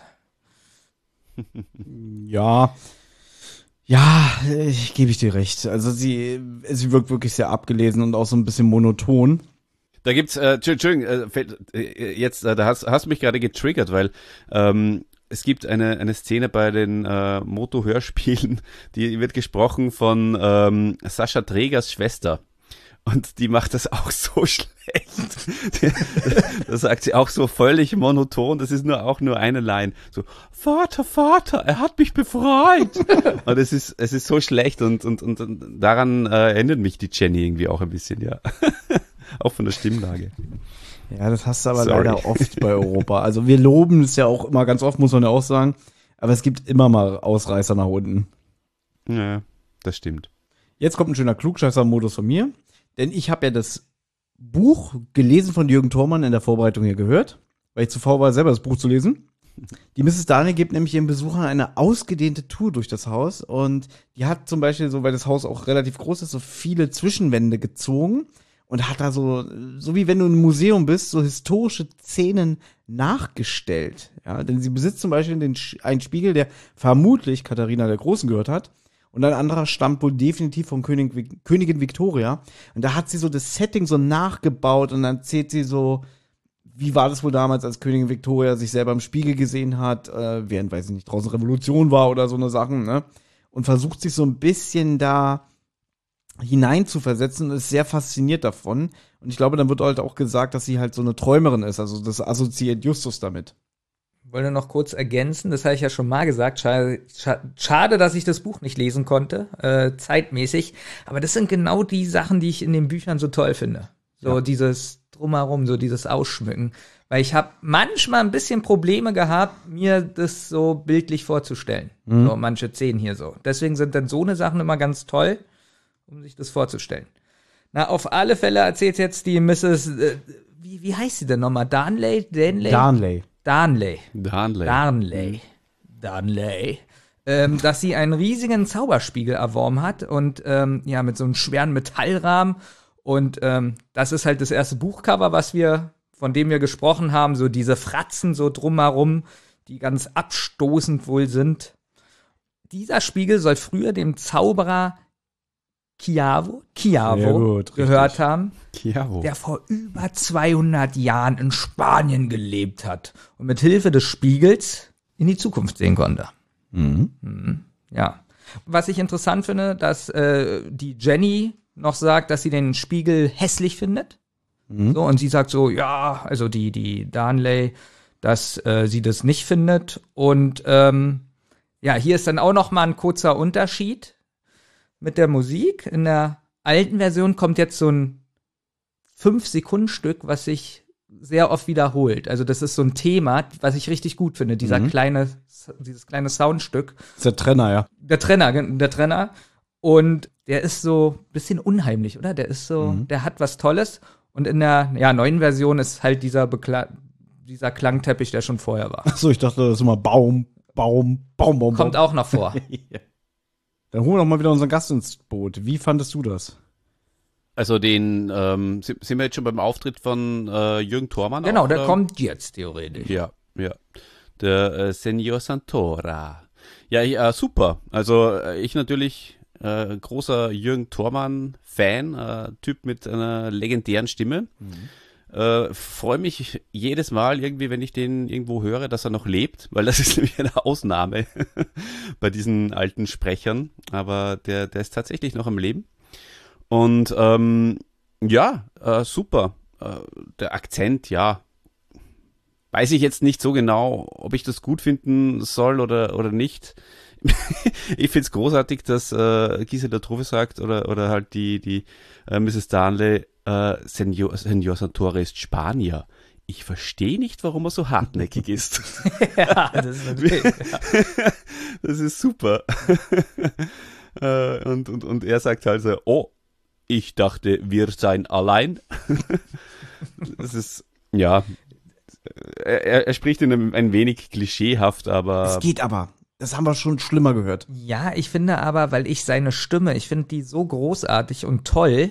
Ich, du sagst, es geht. Ich finde, das müsste ja einen Tick weniger machen. So, ich finde, das macht so ein bisschen so, weil er das sonst Ja. so, also er kann sonst perfekt sprechen so. Und ich finde, hier Mhm. ist es auch so ein bisschen zu sehr gekünstelt.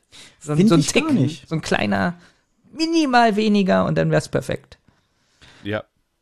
Ja, ich vergleiche das halt immer mit anderen Folgen, wo dann zum Beispiel so diese Chinesenrollen angelegt werden mit alle Jungen immer hungrig, ich werde Essen auftun. Wenn ich das höre, rollen sich mir die Zehennägel auf. Deswegen finde ich seine Darbietung hier als Spanier dezenter. Mhm. Ja, äh, da, da habe ich vielleicht den ganz, äh, also den Vergleich mit ganz vielen anderen äh, Fragezeichen-Folgen gar nichts, aber jetzt ohne den Vergleich äh, gebe ich dem Benjamin recht. Aber wenn du das sagst, äh, dass es bei anderen noch schlimmer ist, dann verstehe ich das auch. Wenn Thomas sagt, dass es bei den anderen noch schlimmer ist, gibst du mir trotzdem recht. Dann gebe ich dir trotzdem recht. Okay. Ja. Gut. Benjamin, du hast doch die Folge Die Pokerhölle besprochen. So. Und das ist ein Hörspiel von 2010. Findest du da, dass die Rolle von diesem Asiaten Nein, gut du, du gemacht verstehst war, ja? es falsch. Ich will auch gar nicht in den ähm, in dem in dem Rassismusdenken jetzt kommen oder sowas, sondern ich finde, er kann ganz toll und und ich bin in seiner Welt, wenn er spricht, Ja. weil weil er so eine tolle Stimme hat und auch wenn ich Filme sehe und so, ich bin in seiner Welt und auch in anderen Hörspielen und so. Aber durch diesen Akzent, den ich einen Tick zu stark finde, finde ich, kommt er mir als Schauspieler rüber und nicht so wie der Typ im Hörspiel so. Ich, ich kann das nicht besser beschreiben. Wir sind hier schon in der Analyse, wir haben gar nicht erzählt, was passiert, denn es klingelt an der Tür und dieser Spanier namens Senor Santora kommt dazu und der ist sehr an dem Spiegel interessiert. Also er kommt wirklich schon seit einer Woche jeden Tag. Und Justus findet es auch ein bisschen merkwürdig, dass ja jetzt jemand probiert hat, den Spiegel, den Spiegel zu stehlen. Und es gibt ja jemanden, der sehr interessiert ist an dem Spiegel. Und jetzt gibt's halt so einen kleinen Dialog zwischen den beiden, zwischen ihm und Miss Darnley. Und er warnt sie denn vor dem Zauberspiegel, denn der soll ja allen Leuten Unglück bringen, die nicht zur Familie Kiavos gehören. Auch soll der verstorbene Zauberer, Kiavo, manchmal aus dem Zauberspiegel hervorblicken, denn er soll angeblich kurz vor seinem Tod in den Spiegel in das Reich der Geister gegangen sein. Also richtig unheimlich wird das jetzt hier. Und weiterhin behauptet er auch, ein direkter Nachkomme von Kiavo zu sein. Der Spiegel sei einem seiner Vorfahren gestohlen worden. Diego Manolas war der Vorbesitzer von dem Spiegel und die Witwe, also der Typ ist gestorben, die Witwe ist eine gute Freundin von Mrs. Darnley und die hat ihr den Spiegel vermacht, weil sie hasst dieses Ding, weil das ja einfach ein ekelhafter Spiegel ist und wusste, Mrs. Darnley wollte den immer haben. Genau, und jetzt kommen sie halt so überein, wenn sie wirklich ein Nachfahre Kiabus sind, steht ihnen der Spiegel natürlich zu, aber ich will Beweise und dann sagt er, ich werde Dokumente beschaffen und damit endet die Szene. Hast du gesagt, ich glaube, das hast du ihm gar nicht gesagt, oder doch, dann habe ich vielleicht kurz nicht zugehört. Ich denke, Äh, das ist. ja, nee, dass er der äh, Staatspräsident von Rufino ist. Nein, das kommt doch. Ach so, siehst du. Aber weil du gesagt hast, die Szene endet, deswegen. Ja, das hier Senor Santora sagt irgendwie, ich bin Nachfahre und ich werde jetzt erstmal die Unterlagen besorgen, um, um ihnen das zu beweisen. Und da habe ich mir aufgeschrieben, wie findet ihr denn so dieses äh, Geplänkel zwischen den beiden, zwischen, zwischen Senor Santora und der Mrs. Darnley? Weil ich finde, sie wirkt schon so ein bisschen, als würde sie sich so über ihn lustig machen. So, sie, ein Nachfahre Kiavos. Ja, das wäre ja aufregend, wenn es so wäre und so. Aber ich finde, sie ist so ein bisschen, sie guckt so ein bisschen auf ihn hinunter. Absolut. Ähm, sie, das, das ist, definitiv so. Das sehe ich auch ganz genauso. Also die äh, glaubt ihm da nicht die gute Mrs. Darnley, ja, ganz genau. Und äh, sie, sie macht da, hat da einen gewissen äh, sarkastischen Unterton in der Stimme. Das hört man ganz klar raus, ja. Bin ich ganz bei dir. Aber gut, oder? Ja, ja, sie ist ganz, ganz, ganz, ganz toll gemacht. Äh, das, Mhm. der, der Dialog ist super. Ja, genau, das macht sie so, dass man als Hörer des Hörspiels denkt so, aha, sie glaubt ihn nicht, aber noch so, dass es so rüberkommt, als ob er das glauben könnte. Deswegen macht sie das wirklich gut. So, und ähm, es wird übrigens auch noch gesagt, bevor Senor Santora kommt, der Zauberspiegel würde eine Tonne wiegen. Da mussten drei Männer kommen, um den überhaupt aufzuhängen. Ähm, dass es gar nicht möglich gewesen wäre, dass der kleine Mann den hätte stehlen können. Ja, also das wird nochmal wichtig später. Ein Mann, ein kleiner Mann kann den Spiegel nicht wegtragen. Und hier mein persönliches Lieblingszitat, das habe ich mir aufgeschrieben. Senor Santora fragt Miss Darnley, sagen Sie mir, war Isabella glücklich verheiratet? Und Mrs. Darnley sagt so ganz trocken, nein, ihr Mann hat sie nicht besonders gut behandelt, aber jetzt ist er ja tot. Und das, das sagt sie so trocken. Und das Problem ist, du kennst ja meinen kranken Kopf bei mir, ne? Ja. Das ist so in mir übergegangen, dass ich das so manchmal auch so über Leute, die schon verstorben sind, so, so denke, so genau in dem Ton, ja. Auch in diesem Ton. Ja, zum Beispiel bei der einen. Ja, dass ich denke so, naja, jetzt ist sie ja tot. Hat sie dich auch nicht gut behandelt, Thomas? Nein. Deswegen. Okay. Aber du hast uns ja hier so ein paar Fragen aufgeschrieben. Ähm, Ja. Du hast ja geschrieben, ähm, drei Männer können ja nicht den Spiegel tragen, ist ein bisschen unrealistisch, wenn er eine Tonne wiegt. Mhm. Ich habe jetzt überlegt, zwei Menschen, also wenn zwei von mir gehen würde. Ich kann 980 Kilo, also 440 Kilo hochheben. Ich finde schön, Ja. dass du nochmal zurückspringst, um extra dieses Detail zu besprechen. Ich habe mir diesen super Gag aufgeschrieben. also zwei von mir können 980 Kilo tragen. Also Ach, zwei ist, von dir? Ja, zwei von mir. Alleine konntest du es nicht. Nee, alleine 440. Nee, passt gar nicht. Ähm, 900, äh, Quatsch, äh, warte mal, 400, oh Gott, 70. So, warte mal. Also, ich kann schon viel tragen. Ähm, jedenfalls einer mehr braucht er nur noch 20 tragen. Also, es würde gehen. Mhm. Ja. Möchte einer von euch Szene 3 jetzt anfangen? Ähm, ja, ich wollte vorher noch sagen, äh, ich habe immer ein bisschen darauf gewartet, dass dann der, der Senor Santora sagt, alles egal, ich ramme den Spiegel. weil, weil ich natürlich, ich ramme ihn aus, sein, aus seinem Rahmen. Weil ähm, für mich ist das natürlich auch in erster Linie immer Ram Man. Bestimmt, ja, das ist super. Jürgen Thormann. Äh, ja, ähm, ja, die Szene 3 ist ja gerne. Also da sind die Jungs dann wieder auf dem Heimweg, wieder äh, im, im äh, Transporter drinnen und besprechen diese Situation nochmal und dem Justus, dem fällt dann äh, irgendwie in der Retrospektive nochmal ein, dass ein Santora ja gelogen haben muss, äh, denn er sagt, er redet ja von ähm, äh, eben de- dem Mann, also er sagt ja Zitat, äh, ein Mann, ein kleiner Mann kann den Spiegel nicht wegtragen, was äh, der Senor Santora vorher sagt. Ähm, und ihm fällt natürlich auf, schlauer Detektiv, äh, dass das ja gar nicht erwähnt wurde. Ähm, und von daher kann man, ja, da, da wird dann darüber diskutiert. Das haben wir übrigens auch nicht erwähnt, denn die Mrs. Darnley konfrontiert ihn ja damit, dass hier heute ein Einbrecher war. Genau. Genau so. Ja, aber so ein guter Detektiv ist er ja auch nicht, weil vielleicht meint er ja mit kleiner Mann, also jeden normalen Menschen, vielleicht meint er damit, äh, nur ein fünf Meter großer Mann kann ihn wegtragen. Weißt du, was ich meine? Erst so, ich dachte jetzt, wenn da ein Däumling kommt, der kann ihn nicht wegtragen. Nein. ja. Ähm, außerdem besprechen die noch in Szene 3, dass sie sich wundern, dass der Santora nicht den Spiegel von dem Mandola einfach abgekauft hat, weil der hätte ja wissen müssen, dass der den Spiegel hat. Ja, er weiß ja von Isabella, ne? Genau. Und äh, warum hat er es nicht gemacht? Weil er da wohl schon verschenkt wurde. Irgendwie sagen die das in dem Gespräch. Genau. Also man merkt, die Story gibt hier schon nicht mehr so viel Sinn. Das ist schon ein bisschen merkwürdig, oder? Er hätte ihn abkaufen können, aber es wurde schon verschenkt und so. Das ist also ein bisschen merkwürdig. Er ist zu spät gekommen.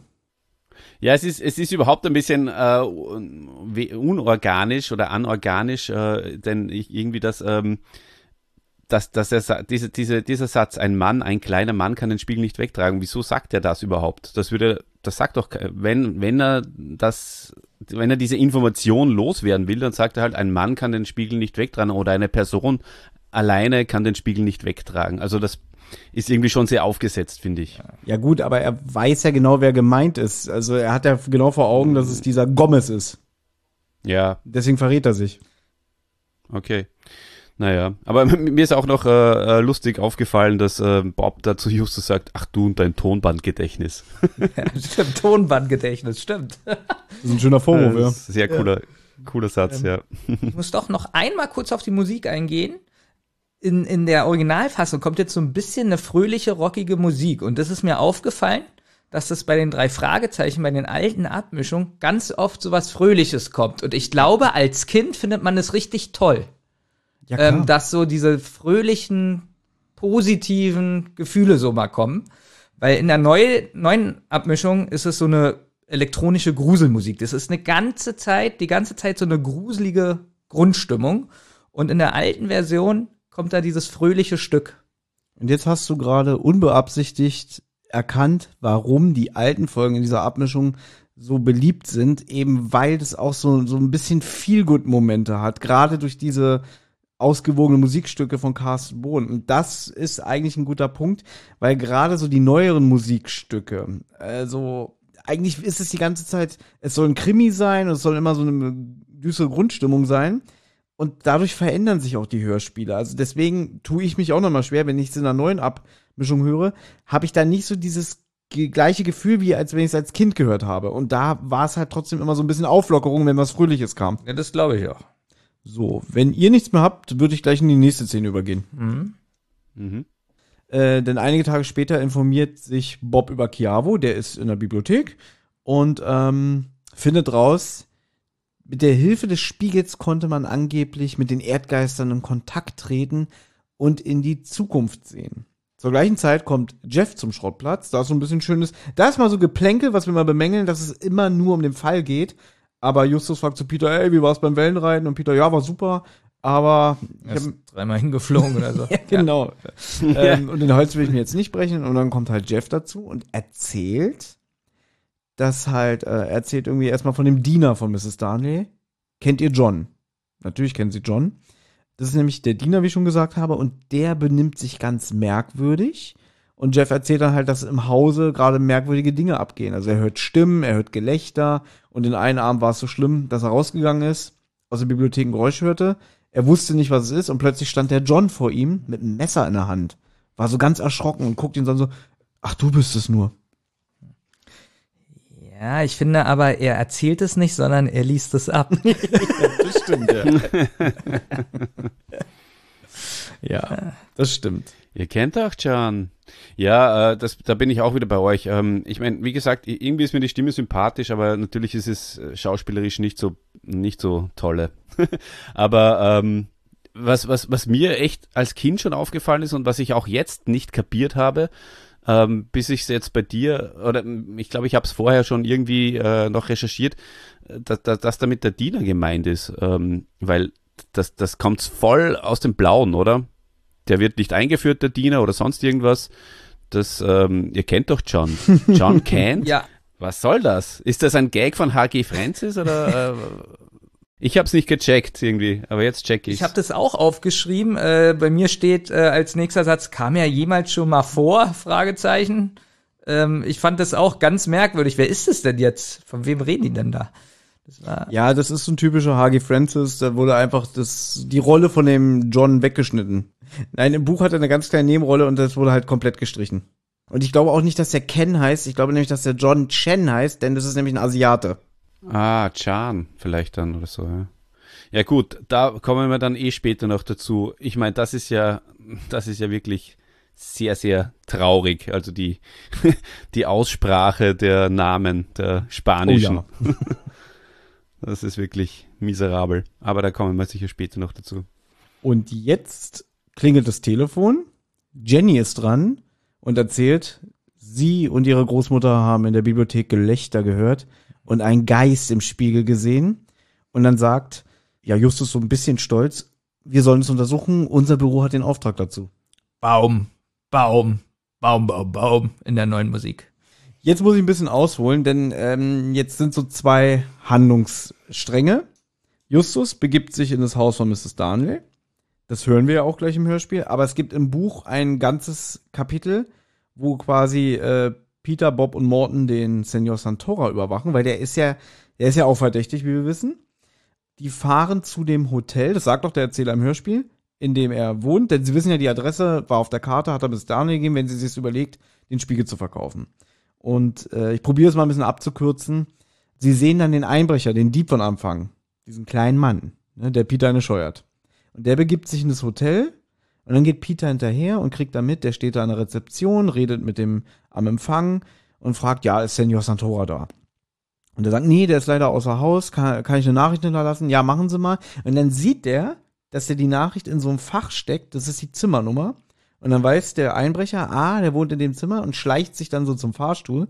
Peter geht hinterher und beobachtet dann, wie der sich dann in dem Zimmer versteckt von Senor Santora. Peter kann sich dann in so einem Putzschrank gegenüber verstecken und kann dann so den, den Flur und die Tür überwachen. Und dann kommt irgendwann Senor Santora dazu, ein paar Minuten später, geht in das Zimmer und dann hört er nur so, wie die kämpfen. Dann geht die Tür auf und er sieht Senor Santora blutend am Boden liegen. Und dann sieht aber der Einbrecher auch ähm, Peter und sagt dann auch so, du schon wieder? Geht dann auch auf ihn los, dann kämpfen die so ganz kurz. Und dann schlägt er so, so wie Bud Spencer übrigens, so mit, dem, mit der Faust auf den Kopf verliert dabei einen Zettel, der wird noch wichtig, und kann entkommen. Peter geht dann zu Senor Santora, guckt, ob er noch lebt, fühlt den Puls, ruft dann über das Hotel äh, bei der Zentrale an, also hier Telefonzentrale, und sagt, schnell, schnell, hier, Senor Santora braucht Hilfe, und kann dann schnell entkommen. Und geht dann zurück zu Morton und Bob.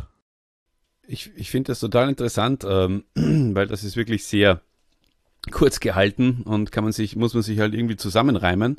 Aber ja, Genau, man reimt sich letztendlich auch ungefähr so zusammen. Aber das ist mal gut äh, zu wissen, dass das wirklich so passiert ist. ja. Und auch das mit dem Zettel und so. Ja, es ist ja nur ein Nebensatz im Hörspiel.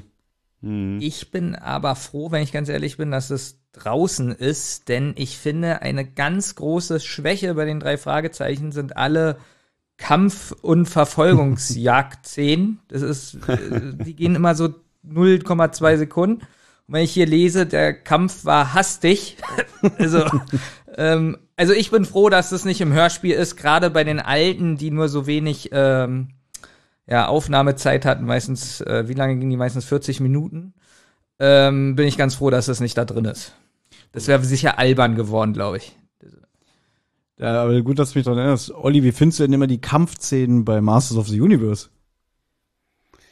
Mm, ja, gute Frage. Ähm, das ist auch sehr oft sehr kurz gehalten. Also da haben wir auch schon sehr oft darüber geredet, ähm, dass die einfach ähm, für das, dass sich oft so zu dem Endkampf zuspitzt eigentlich äh, der ganze Plot und dann äh, wusch zack und äh, He-Man kommt in die Kampfszene ein und und und die die Evils verziehen sich wieder. ja, wir haben keine Chance. Zurück. Flieht. Also ja, das ist äh, wahrscheinlich ja dem HG nicht so wichtig gewesen scheinbar, weil er sich denkt, das kann man sowieso nicht gut umsetzen im Hörspiel. Ja, ich kann ja Baby nicht mehr widersprechen. Er hat schon recht, so kämpfen in den Europa-Hörspielen können die nicht wirklich. Hm. Außer Tim von TKKG. Oh, da ist es auch manchmal besser. Also muss ich wirklich sagen, muss ich wirklich sagen, ja. Aua, mein Arm! Ah, ah. Du hast mir den Arm ausgerenkt. Benjamin, jetzt erzähl du noch mal ein bisschen was. Ja, also ähm, just, ich weiß jetzt gar nicht, wo die sind, fällt mir gerade ein. Also ich, ich weiß, dass sie jetzt hören von Mrs. Darnley, dass äh, sie den Geist gesehen hat in der Nacht. Wo ist er denn gerade? Bei ihr? Im Haus von Mrs. Darnley. Im Haus. Ah, gut. Da erzählt sie, dass sie den Geist gesehen hat und ja, jetzt beschließen sie eigentlich, eigentlich eher Justus Bestimmtes, ähm, dass sie ähm, ja zusammen Fernsehen sehen und dann abwarten, ob der nochmal auftaucht und er setzt sich mit Jeff meines Erachtens auf eine Treppe. Nee, er setzt sich, doch, er setzt sich auf eine Treppe, wo er die Bibliothek beobachten kann. Ähm, irgendwie so ein bestimmter Winkel, Mhm. äh, wo er es genau sieht und ja. Er kann durch die Tür den Spiegel sehen und dadurch natürlich dann auch ein Teil von der Bibliothek. Ach, mit dem Spiegel war das, Ja. genau, genau. Genau. Und im Buch sitzt er übrigens alleine auf der Treppe. Hm, ist ja asozial im Buch, oder? Nee, total spannend finde ich das. Also ich finde, ich habe jetzt das Buch gelesen und auch der Jürgen Thormann, wie er das einliest. Ähm, das ist für mich eigentlich die beste Stelle vom ganzen Hörspiel, was jetzt kommt. Er sitzt allein auf der Treppe. Genau. ja? Und Du sitzen allein? jetzt muss ich mal sagen, äh, wir meckern ja oft in den Hörspielen immer so ein bisschen über die Atmosphäre, aber es wird auch im Buch übrigens gesagt, dass ein Gewitter aufzieht und man hört das schon im Gespräch mit der Mrs. Daniel, wenn sie sagt, ich habe den Geist schon gestern Nacht gesehen und so. Benjamin, frage ich da jetzt, fandst du es gut, dass es so leicht grollt im Hintergrund und so alles? Wenn wir jetzt über diese Szene sprechen, die kriegt von mir zuerst 10 von 10 Punkte, ja? Gut. Also als sie erzählt, dass der Geist erneut, äh, erneut erschienen ist und ähm, da ist die Atmosphäre wirklich super, wirklich gut. Und danach aber ist es, kriegt es von mir eine 2 von 10. also, weil auf einmal sind alle unaufgeregt, so der Blitz schlägt ein, den man irgendwie kaum hört, hätte man auch schön mit Donner und weiß ich nicht was machen können. Die Stromleitung ist aus ähm, und alles wieder so, fast wie die Anfangsszene, total emotionslos gespielt. Obwohl die Szene so gut anfängt, wirklich, so wie sie das erzählt mit dem Geist und so, richtig super. Aber sie flacht komplett ab. Man hätte einen lauten Sound nehmen können oder irgendwie, dass der Strom ausgeht. Also man hätte da viel mehr machen können. Ne, es scrollt kurz. Aber bevor wir da sind, ist es ja so, Jeff und Justus sitzen auf der Treppe und dann hört man so ein Quietschgeräusch, wie von der Tür, die aufgeht. Und dann ist auch wieder diese Musik in der Abmischung, die du so gut findest, dieser Genau. Trenner. Hm. Und dann sehen sie das Gespenst im Spiegel. Und Justus jumpt los und sagt, den schnapp ich mir. Also jetzt ist er in der Peter-Rolle. Hm. Und dann hört man wieder das Geräusch, wie sich was schließt und der Raum ist leer. Dann kommen hier Mrs. Daniel und äh, Jenny dazu. Ja, dann fängt Justus halt an zu untersuchen, weil Justus ist rational, der sagt, es gibt keine Geister. Und dann, weil der Strom ausfällt, sieht er plötzlich sowas in der Luft leuchten. Das sich dann so als Theaterschminke herausstellt, die im Dunkeln halt leuchten kann. Und es klebt so an einem, an einem, an einer Bücherwand. So, und da habe ich nämlich auch aufgeschrieben, im Buch dauert es deutlich länger, weil bis sie diesen Eingang von der Geheimkammer finden. Die Bücherregale befanden sich schon vorher in dem Haus, bevor dann Miss Daniel eingezogen ist, weil Drake Star hat das alles einbauen lassen und da wird auch im Buch halt beschrieben, dass das Haus so in den Hang hineingebaut ist, also in, in den Fels rein. Und irgendwann guckt er so von oben und findet dann endlich den Schalter nach einer Zeit. Dann öffnet sich die Bücherwand und dann sieht man halt, dass es richtig wie so eine Tür in einen Stahlrahmen eingehangen ist und alles ist verputzt. Deswegen, als er dann auch abgeklopft hat, merkt man, dass da kein Hohlraum ist. Also es dauert eigentlich im Buch viel, viel länger und im Hörspiel ist es so, ah, da klebt was, äh, was ist das? Ich drück mal, ach, da ist die Tür. Was, was sagt denn Olli zu der Atmosphäre mit dem Blitz und sowas? Ja, ich bin da ein bisschen bei dir. Ähm, da ist die, die Gisela Trobe wieder diejenige, die ein bisschen ein Downer ist und auch die Kinder wieder, also die, die Jeff und Jenny. Aber der Justus, der, der gibt Gas. Also der Oliver Rohrbeck, der, der ist hier voll on fire, finde ich. Also er, auch dann später, wie er ihn dann am Mantel packt. Ich hatte ihn! Verdammt, ich hatte ihn! Und ja, der ist, der ist wahrscheinlich voller Adrenalin äh, hier und übernimmt, wie du auch schon richtig gesagt hast, der fast den Peter seinen Job. Und ähm, obwohl er ja körperliche Anstrengungen hasst, wie wir wissen. Also da muss wirklich viel Adrenalin drinnen gewesen sein. Das, das sagt der Passetti auch irgendwann mal. Justus, der körperliche Anstrengungen hasste. ich glaube, bei, bei äh, magische Kreise oder so ist das. Ist ganz, ganz, ganz lustig. Aber du hast gerade gesagt, die Gisela Trohe ist da so ein Downer. Das finde ich gar nicht. Ich finde die da eigentlich so, wie sie diese Angst spielt. Wenn sie dann zum Beispiel sagt, Justus, du willst doch wohl nicht da runtergehen. Und er so, ich muss wohl. Mhm. Also ich finde die da super. Ah, Nein, ich, aber zum Beispiel wie halt der Blitz einschlagt. Oh, jetzt hat's die Stromleitung erwischt. Und ja, das ist ihm, genau, du hast schon recht, mal so, mal so. Ja, aber das Hm. ist Thomas Fennenherz auch. Er hat gesagt, da war ja, da war ja ein Grollen. Das reicht ihm. So ein Grollen reicht ihm. Okay. Und ich, ich möchte noch kurz anmerken, dass in der Neuabmischung, es wurde ja gesagt, dass der Geist immer kichert, wenn er kommt. Ja. Und das ist in der alten sterilen Abmischung nicht. Das ist in der neuen. Da hat man noch so nachträglichen Kichern eingefügt. Aber das nervt mich total. Also das ist mir nämlich, äh, ich habe jetzt halt Spotify-Version gehört und, und, und habe aber wirklich, weil ich die Folge oft als Kind gehört habe, habe sie noch gut im Ohr. Und, und, und da habe ich mir gedacht, das Kichern, das kommt mir, das war doch nicht und so. Und das ist irgendwie so aufdringlich. Hat mich gestört. Ja, mich auch. Mich persönlich, weil ich die alte vorher nicht kannte und ich wirklich beide gleichzeitig, also ich habe äh, einen Track gehört und dann äh, die neue Version. Ich fand jetzt das Lachen dadurch nicht so schlimm. Also ich fand das eigentlich fast unheimlicher. Ist halt immer, wie man es, haben wir schon auch oft rausgearbeitet, wie man, was man zuerst gehört hat und wie man damit Genau. aufgewachsen ist. Genau. Ja, natürlich, ja. Na, Für mich war es eher so äh, Pumuckl-Style. Ja, also das hat mir eben genau das Gegenteil, was du sagst, Benjamin. Also für mich hat's äh, wenig, äh, eher die, die unheimliche Stimmung äh, kaputt gemacht, äh, weil's, weil das Kichern irgendwie nicht unheimlich war. klingt wie Pumuckel. Ja, aber jetzt stell, Ja, genau, ja. also wenn jetzt bei mir ein Dieb wäre zu Hause und der, der hat jetzt so, so, so eine Machete und lacht wie Pumuckel, ich krieg da Angst. Ich, das ist ein richtig gestörter. Das ist, Aber wie hättest du es jetzt zum Beispiel gefunden? Du hörst diesen Geist so, ja. Ja. Und dann sitzen so Jeff und Jenny auf der Treppe und singen so, hurra, hurra. Dann äh, zwei Punkte mehr für die Folge. Aber, aber, aber Pumuckl mit Machete klingt mehr nach, nach, nach äh, Tingle Tangle Bob dann, oder? Tingle-Tangle-Pop, ja. Ich habe jetzt eine wichtige Frage an euch. Justus sieht das Gesicht im Spiegel. Und es wird aber gesagt, dass der Geist im Spiegel auftaucht. Ich hatte als Kind immer so ein bisschen die Probleme, weil ich dachte, wie ist denn die Gestalt hinter den Spiegel gekommen? Es ist ja normaler Spiegel. Konnte mir nie so vorstellen, wo findet Justus denn jetzt diese Theaterschminke und wo geht's rein? Wie habt ihr euch das vorgestellt? Ja, das ist mir genau gleich gegangen. Also das ist sich schwer, das kann man sich schwer vorstellen, ähm, wie das genau irgendwie gemeint ist. Das habe ich eigentlich auch nie kapiert. Also da kann ich dir sozusagen gar nicht weiterhelfen, weil das ist mir genau gleich gegangen wie dir. Ja, ich denke darüber gar nicht mehr nach. Bei mir ist es so eine Mann unterm Laken-Folge.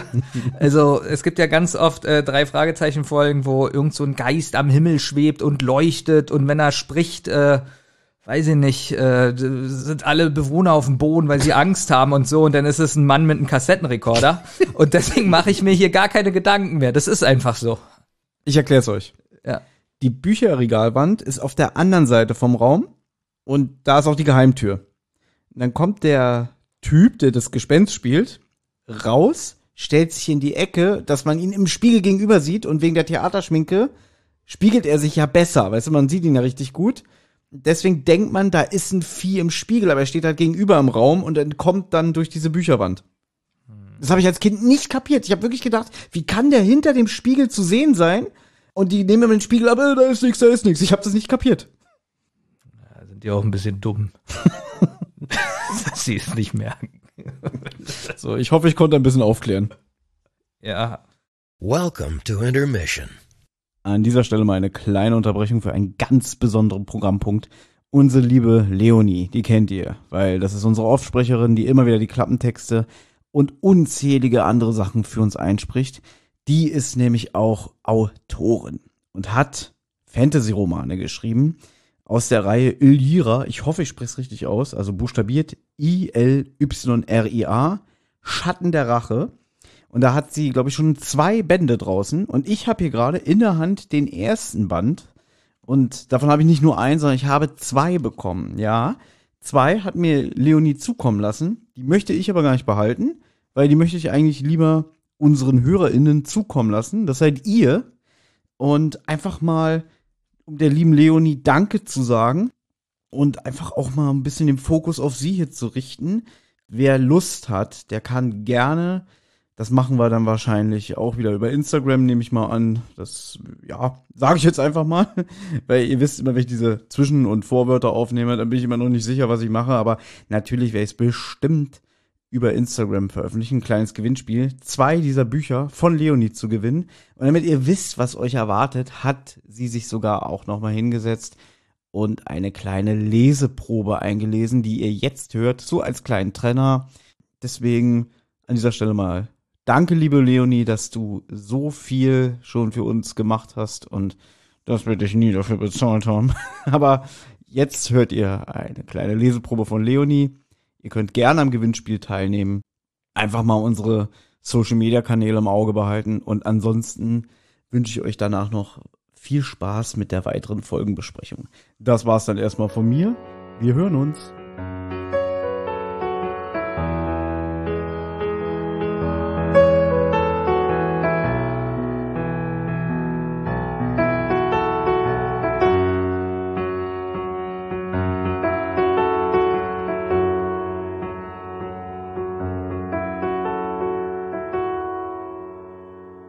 Der Bussard kehrte in der Morgendämmerung zurück. Die Sonne war noch nicht einmal aufgegangen, aber der Himmel bekam schon langsam eine violette Färbung. Er hatte die ganze Nacht auf die Rückkehr des Vogels gewartet. In jedem Augenblick hatten lebhafte Gedanken seinen Schlaf gestohlen, doch augenblicklich fühlte er sich entspannt und ausgeruht, als der braune Vogel durch das Turmfenster geflattert kam. Am linken Bein trug er das kleine Metallröhrchen, das eigens dafür angefertigt worden war. Als der Bussard kreischte, stand er selbst auf, drehte seinen Siegelring um den Finger, trat ans Fenster und zog einen Fetzen Pergament aus dem Röhrchen.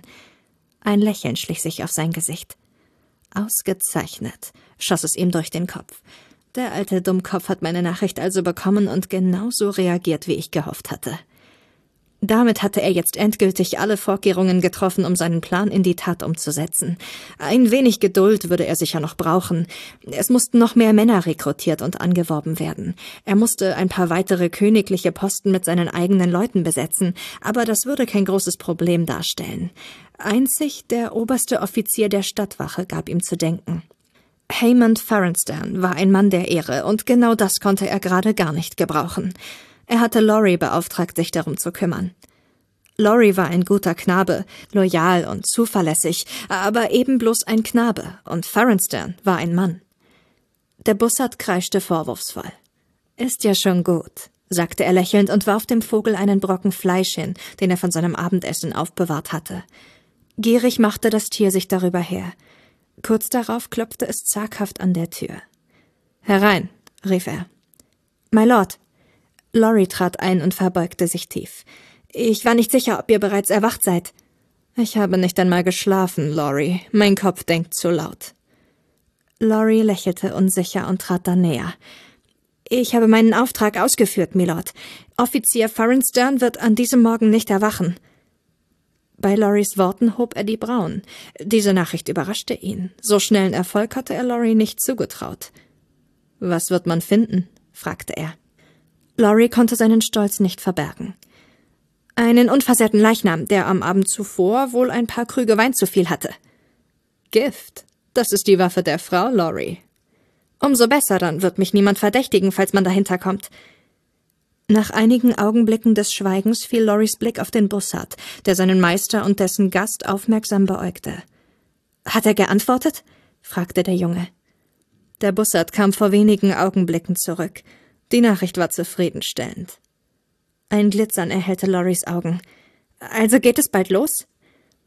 Er lächelte, als er Loris Ungeduld erkannte. Wir müssen noch warten. Ich werde nichts überstürzen. Das ist sehr weise, Milord, antwortete Lorry höflich, obwohl seine Enttäuschung offensichtlich war. Lauf jetzt, Lorry, und hol mir Frühstück. Wenn du wiederkommst, werde ich einen Brief für dich haben, den du Lord Edgemond bringst, sobald man Farenston gefunden hat. Ich habe einige spezielle Empfehlungen für einen neuen obersten Offizier der Stadtwache. Laurie nickte, verneigte sich und verließ mit einem Milord den Raum. Der Junge war gut, wirklich gut. Zu schade, dass er ihn würde töten müssen. Noch war der Knabe ihm treu ergeben, aber irgendwann würde die Zeit kommen, da Lorry sich gegen seinen Herrn wenden und selbst die Hand nach Ruhm und Ehre ausstrecken würde. Das konnte nur verhindert werden, indem er Lorrys Leben vorzeitig beendete. Die Götter würden es verstehen.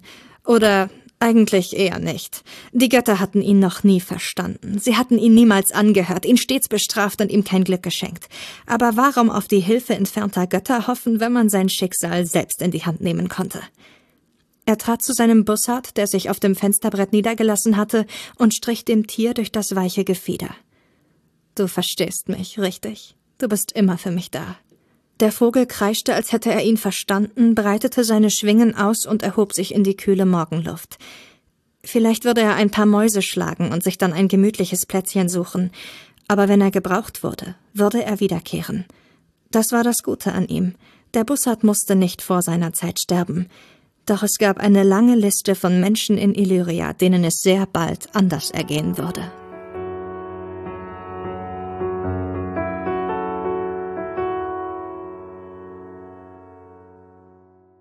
Sorry, ich muss mal, ich bin jetzt gerade irgendwie durch.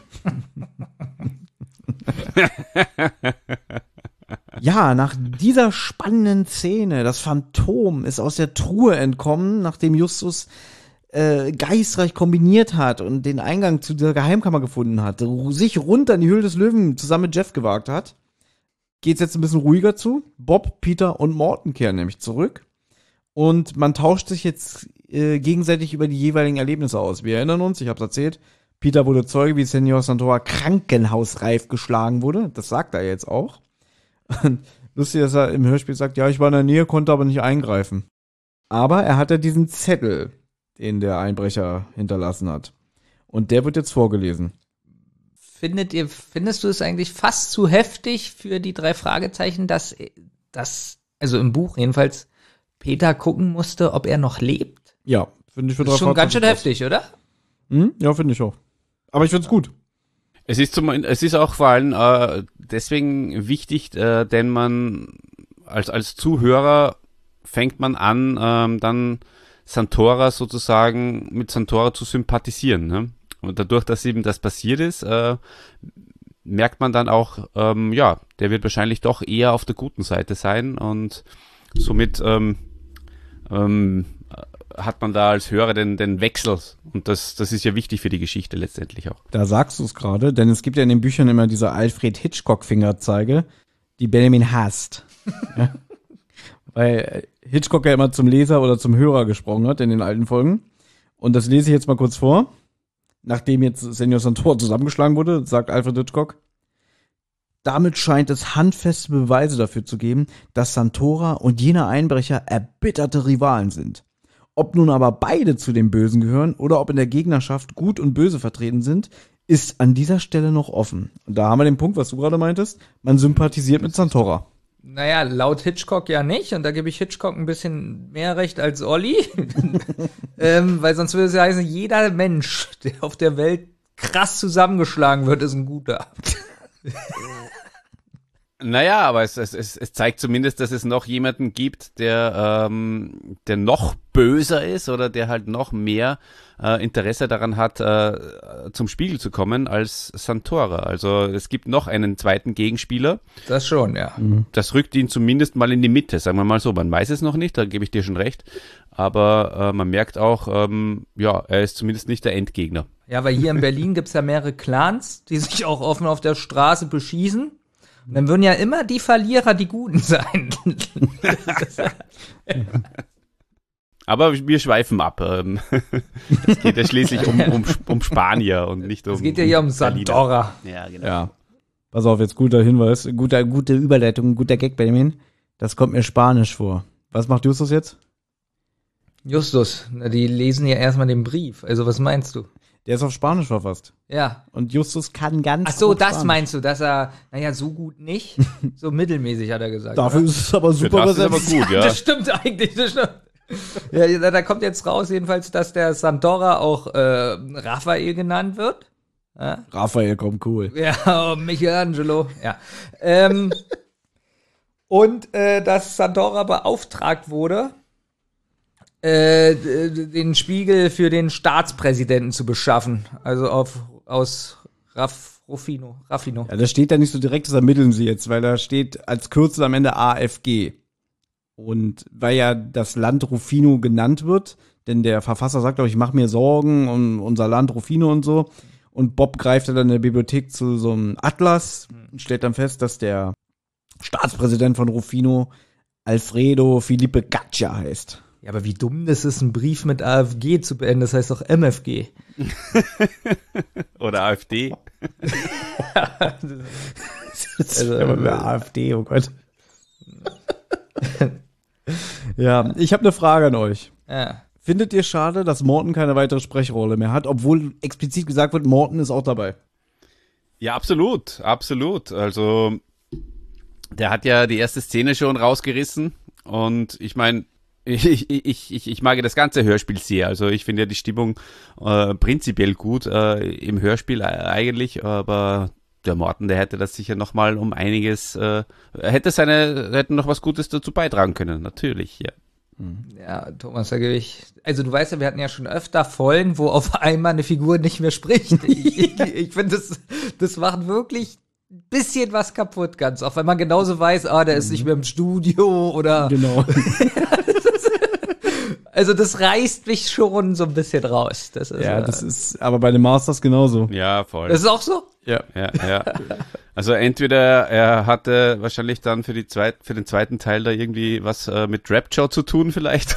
Du, Andreas, sagt die Heike Dine, geh ins andere Studio rüber, du musst einen Rapture machen, ja. Oder der Kid hat den gerufen und er ist äh, irgendwie da jetzt äh, zum Einsatz gekommen. Man weiß es nicht so genau. Und jetzt habe ich eine ganz wichtige Frage an euch. Wie spricht man eigentlich den Namen Gomez richtig aus? Ja, also da, da stichst du jetzt in ein Wespennest. Also da habe ich mich echt aufgeregt. Das ist das Einzige von, von dieser Folge, wo ich mich wirklich aufgeregt habe. Und ähm, es geht ja nicht nur um, um, um Gomez, ja, der hier Gourmet genannt wird und auch dann noch Französisch spricht eigentlich in, in, in, der, in einer der letzten Szenen mit dem Brotverkäufer. Ähm, und also so- zumindest kommt es mir so vor, dass es eher französischer Akzent ist als, als spanischer. Es geht ja genauso um, ähm, um, um, Gar, um Garcia, der hier Garcia äh, genannt wird. Stimmt. Ja. Und, ähm, und, und Santora heißt ja eigentlich auch Santora und nicht Santora, die, die, äh, mit zwei R, wie sie ihn hier immer aussprechen. Also das ist ganz, ganz, ganz schwach. Also ich habe gerade etwas gefunden, wie man Gomez ausspricht. So, ich spiele das jetzt ab.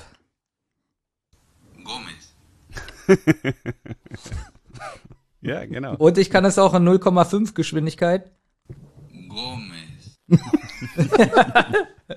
Gut. Super. Ja, da hätten wir den Dieter gebraucht, Thomas. Der ist ja ein alter Spanockel, ja. Er ist ein alter Spanier, er ist mit einer Spanierin verheiratet, spricht perfekt Spanisch. Der hätte uns da natürlich äh, rausreißen können. Liebe Grüße an der Stelle.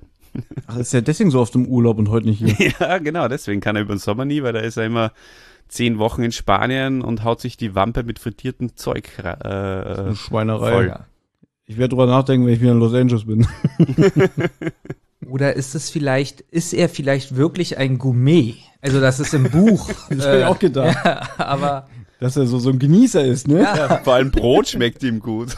ja, Brot schmeckt ihm gut. Ja. Oder es ist, oder das Brot schmeckt ihm eben nicht gut, deswegen lehnt er es dann ab. Oh nein, nein, dann doch nicht. Das war eine geschnittene Szene im Hörspiel. Da sagt der Brotverkäufer, Sie sehen aus wie ein Gourmet. Und dann sagt er, woher wissen Sie das? Ja, das ist wahrscheinlich die Lösung. Hm. Jetzt, äh, in diesem Brief wird ja darauf hingedeutet, dass der Spiegel eine unheimlich große Wichtigkeit hat und dass sich der AfD, habe ich jetzt wirklich AfD gesagt? Wie heißt der nochmal? AFG. Ga- Ah, dass sich der AfG. Gacha. Gacha. Okay, der wählt AfD, der fährt AMG und jetzt haben wir alle Gags runter. Ähm, das Du spielst jetzt das Lied von Fantastischen Vier ein. Natürlich. Einfach komplett. Erzähl du mal weiter, was macht ihr denn jetzt? Äh, na, die- sie finden nichts am Spiegel. Also sie. das steht hier. Ach so. Achso, sie untersuchen den Spiegel, ja? Ja, sie untersuchen den Spiegel. Ja, das hat mir noch gefehlt als Info. Na siehst du, da ist sie. Ja, und sie finden aber nichts Interessantes. Ich habe eher was zum Sprecher zu sagen, aber gut. Machen. Ja. ähm, weil jetzt sehr auffällig ist zum Ende des Hörspiels hin, ja, dass jetzt wirklich die Szenen im, in der Originalabmischung immer steriler werden. Sie sind immer mehr ohne Geräuschuntermalung und äh, Musik. Und in der neuen Version ist jetzt der Erzähler ständig mit Musik untermalt. Besser oder schlechter? Ich greife ja lieber zum Original. Deswegen, ich habe jetzt weniger Vergleich zur neuen Abmischung, Ja. weil ich habe in der Vorbereitung fast nur die neue gehört, äh, die alte gehört. Wenn du jetzt aber die, also in der alten Version mit der alten Musik so unter dem Sprecher Musik hättest. Ja. Wäre super. Das wäre gut. Also du findest schon, dass es zu wenig ist insgesamt in dem Hörspiel? Das ist mir jetzt wirklich erst in der Vorbereitung aufgefallen, weil du weißt ja, wenn man diese Hörspiele analytisch hört für die Besprechung, fallen dir plötzlich Sachen auf, die dir nie vorher bewusst waren. Was sagt dann Olli? Ist dir das aufgefallen, dass das sehr geräuscharm ist und musikarm? Ist mir in dieser Szene leider nicht so gut aufgefallen, ähm, muss ich gestehen. Aber ich habe mich da auch ein bisschen mehr zurücklehnen können, dieses Mal äh, als Gast sozusagen. Äh, Ja. Und hab, und hab, das war auch für mich mal interessant, ja. Also da, da, da ich das jetzt nicht vorbereiten musste und eben genau solche Dinge dann mir nicht unbedingt analytisch anhören musste, ähm, ist es mir dementsprechend auch nicht so stark aufgefallen. Ne? Aber sonst jetzt, wenn du jetzt deinen He-Man-Podcast da zum Beispiel machst, da fällt dir sowas auf. Ja, ja, total. Ja. Okay. Gut. Mhm. Ich habe jetzt nur abgelenkt, weil ich nicht weitermachen wollte hier. Ja. Also sie, also sie finden nichts am Spiegel. Ja, Justus konnte dem Gespenst noch ein Stück Stoff entreißen. ja. Und das ist ja ein Anhaltspunkt. Und mit dem, ähm, sie wissen ja, das, das war kein richtiges Gespenst. Sie klappern jetzt quasi alle Kostümverleiher damit ab. Ist im Buch deutlich detaillierter. Und das finde ich auch sehr, sehr schade fürs Hörspiel. Denn im Hörspiel ist es so, der Erzähler sagt, ja, sie gehen jetzt von Kostümverleiher zu Kostümverleiher und treffen sich dann zur Nachbesprechung an der Zentrale und dann sagt Justus, naja, viele haben ja nicht rausgefunden, außer dass das Gespenst Baldini heißt. Und das hat mich schon als Kind gestört. Jetzt erzähle ich euch kurz, wie es im Buch ist. Das Stück Stoff, welches Justus dem Gespenst entreißen konnte, stammt von einem Mantel, der dem Magier Drakestar auch gehört hatte. Wir erinnern uns, Drakestar, Ge Drakestar. gehört ja, gehörte ja das Haus vorher, wo Mrs. Daniel jetzt lebt. Und ähm, ja, der Baldini hatte sich das aus einem Kostümverleih besorgt. Und auf die Figur Baldini möchte ich nochmal zum Schluss in der Nachbesprechung kommen. Jedenfalls haben Bobs Recherchen über Rufino ergeben, dass der ehemalige Präsident Simon de Pellar Staatsurkunden gefälscht hat, um Geld zu unterschlagen. Außerdem hat de Pellar von Garcia von, oh Gott, jetzt spreche ich selber falsch aus, ne? Heißt er jetzt Garcia oder Garcia? Ja, eigentlich müsste Garcia heißen, ne? der hätte in seiner Jugend gestohlen. Ja, und die nächste Präsidentenwahl steht jetzt unmittelbar bevor. Und de Pellar bewirbt sich ebenfalls wieder als Präsident. Ein Sieg seinerseits hätte fatale Konsequenzen für Rufino. Der Austausch der drei Fragezeichen wird je unterbrochen, da Jenny das zweite Mal in dieser Folge in der Zentrale anruft und berichtet, diesmal wurde Jeff entführt. Und meine Frage an euch, hättet ihr laut der Schilderung im Hörspiel gerne mehr über das Gespenst im Spiegel erfahren oder findet ihr es gut umgesetzt? Ja, Olli, magst du erstmal? Ja, ja, ich finde, es ist äh, komisch. Also ich, ich habe mich da schon gefragt, ähm, was mit diesem Baldini genau ist. Ähm, wie gehört der zu denen dazu? Offenbar ist er einfach engagiert worden und dementsprechend dann auch äh, eine unwichtige Person, ja. Also ein, ein Mittelsmann, Strohmann. Aber ja, ich hätte mich persönlich jetzt schon interessiert, äh, was, was, was mit dem Typen ist, ja. Ja, bei mir, also ich mag eigentlich, wenn es so auch Figuren gibt, wo nichts so aufgeklärt wird, so groß. Denn so bleibt immer eine gewisse, ja, wie soll ich sagen, Spannung oder, oder äh, ja, so eine Unheimlichkeit. Was, was soll das jetzt? Wer ist das jetzt? Und so. Aber das hier war wirklich ein bisschen sehr wenig und so ein kleiner Nebensatz noch hätte, glaube ich, ausgereicht. Ähm, aber viel mehr auch nicht. Wie findet ihr denn jetzt diesen Turn in der Geschichte, dass jetzt Jeff entführt wurde? Weil das ist ja schon was sehr Handfestes. Vorher war es Spuk und eine unheimliche Atmosphäre und ein Geist im Spiegel und jetzt ist plötzlich Jeff weg.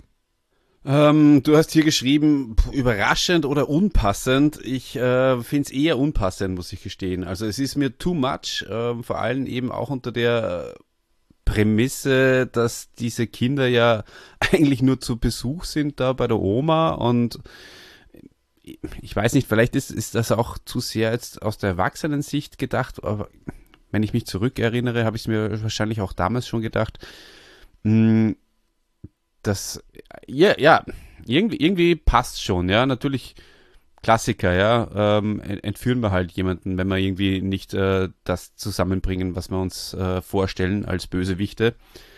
Aber jetzt für, für das Kinderhörspiel äh, hat, habe ich es immer ein bisschen too much gefunden. Der arme Chef, so in die Richtung. Also, aber das ist wahrscheinlich sehr subjektiv. Objektiv passt es vielleicht sogar.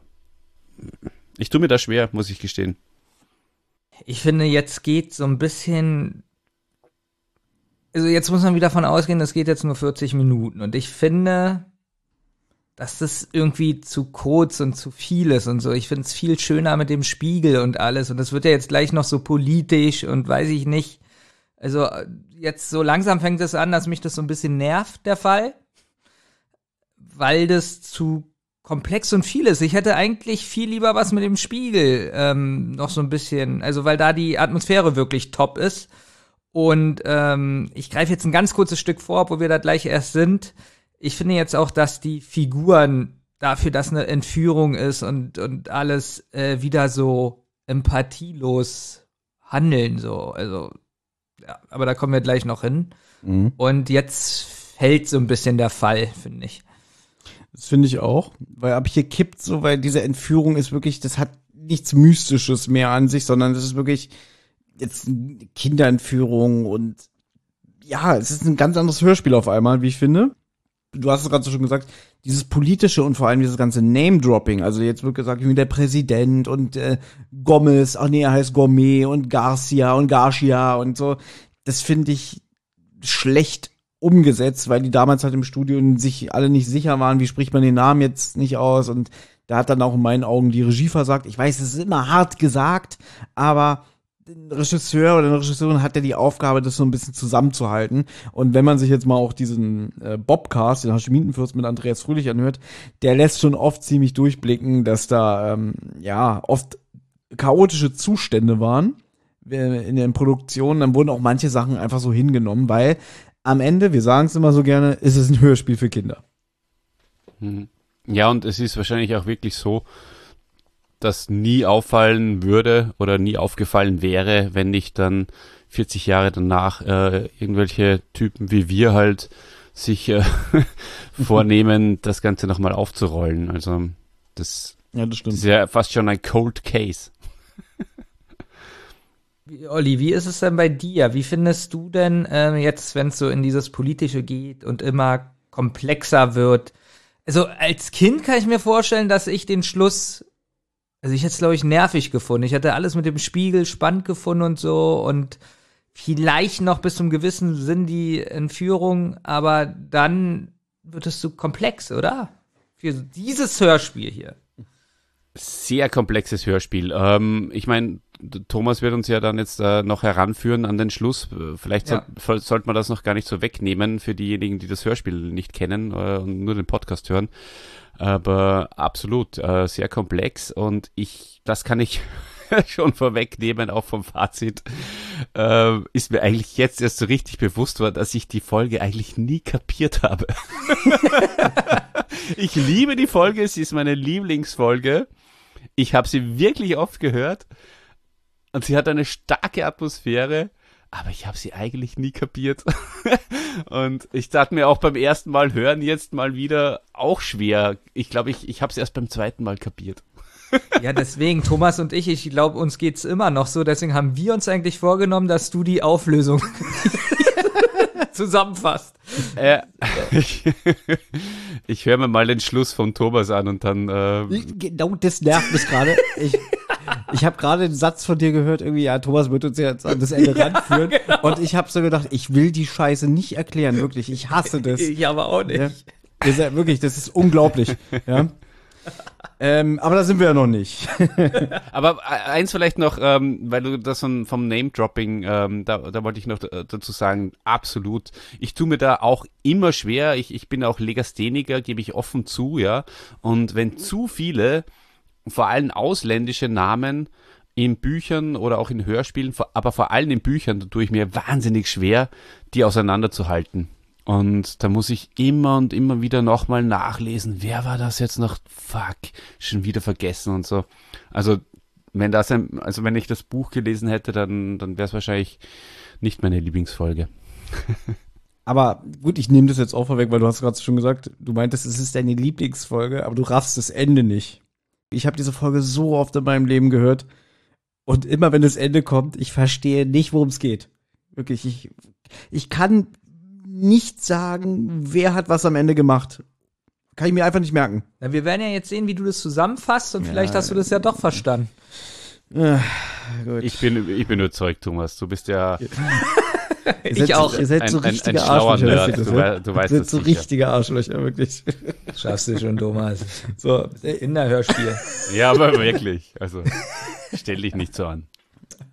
Als Justus, Peter und Bob von Jeffs Entführung erfahren, machen sie sich sogleich auf den Weg zu Mrs. Darnley.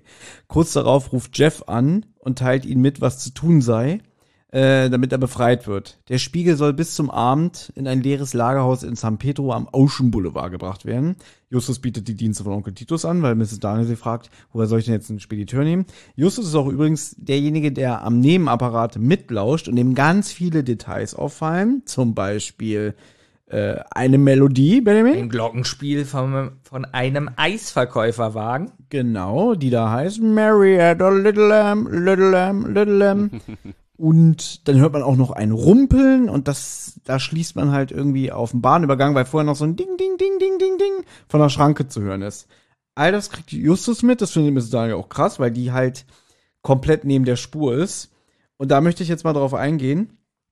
Hier, ich habe dir doch, äh, ich habe doch wunderbare Notizen gemacht im Vorfeld. Benjamin, kannst du es mal bitte lobend erwähnen? Du hast wirklich tolle Notizen gemacht. Ja. Also Ja. wirklich jetzt, seit langem äh, hast du dir mal wieder Mühe gegeben. Das stimmt, weil, ich, weil ich die Folge so mag. Ja. So.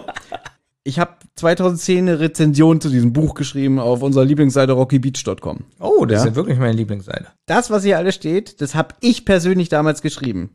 Schlecht. Also rauskopiert und hier eingefügt. Ja, genau, wollte ich gerade sagen. Also, Ich habe mich selbst kopiert, genau. Ja. Mrs. Daniel ist im Buch nicht so gefasst wie im Hörspiel. Nach außen hin ist sie zu Beginn eine forsche, resolute Frau mit einem kämpferischen Willen. Also ich rede jetzt nur von der Buch Mrs. Daniel, ne?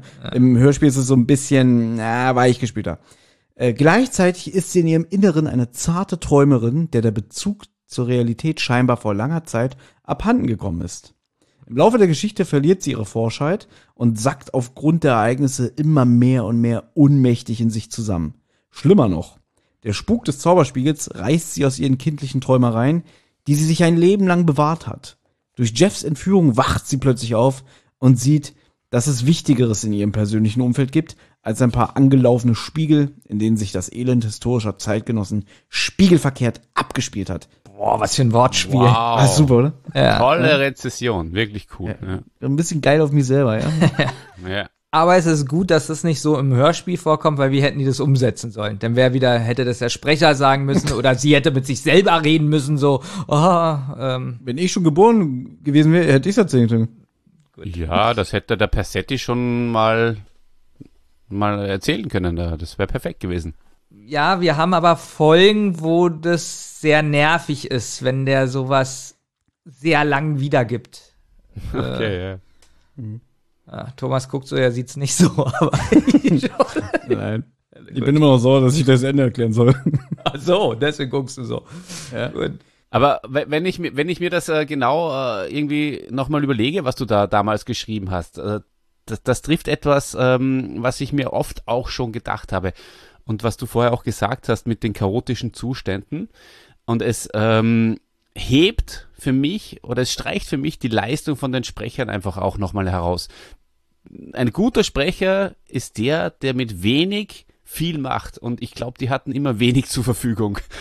Erstens haben sie wenig über die Charaktere, glaube ich, gewusst. Sie hatten wenig Zeit. Sie mussten schnell, schnell arbeiten. Jetzt wahrscheinlich noch viel schneller heutzutage. Oder nicht wahrscheinlich, sondern es definitiv. Ähm, und, und, und dann trotzdem den Figuren den Umständen entsprechend noch so viel Leben einzuhauchen, das ist schon stark. Und vor allem, wenn es Nebenrollen sind, natürlich die Hauptcharaktere gut, die, die, das, das muss man ein bisschen rausnehmen, ja. Aber das, das ist schon stark und das gelingt den Europa-Sprechern einfach wahnsinnig gut. Ja, da, genau, das sieht man jetzt in der nächsten Szene mit Jeff und Justus. Ja, wobei, wobei da, da, da be berufe ich, also da, da meine ich halt auch die, die, die, die, die Profis, ja. Also man, der, der Jeff ähm, ist ja eben offenbar kein Profi gewesen und auch die, die Jenny, die, die haben ja das dann auch nicht mehr weiterverfolgt. Vielleicht wollte sie auch gerne mehr buchen.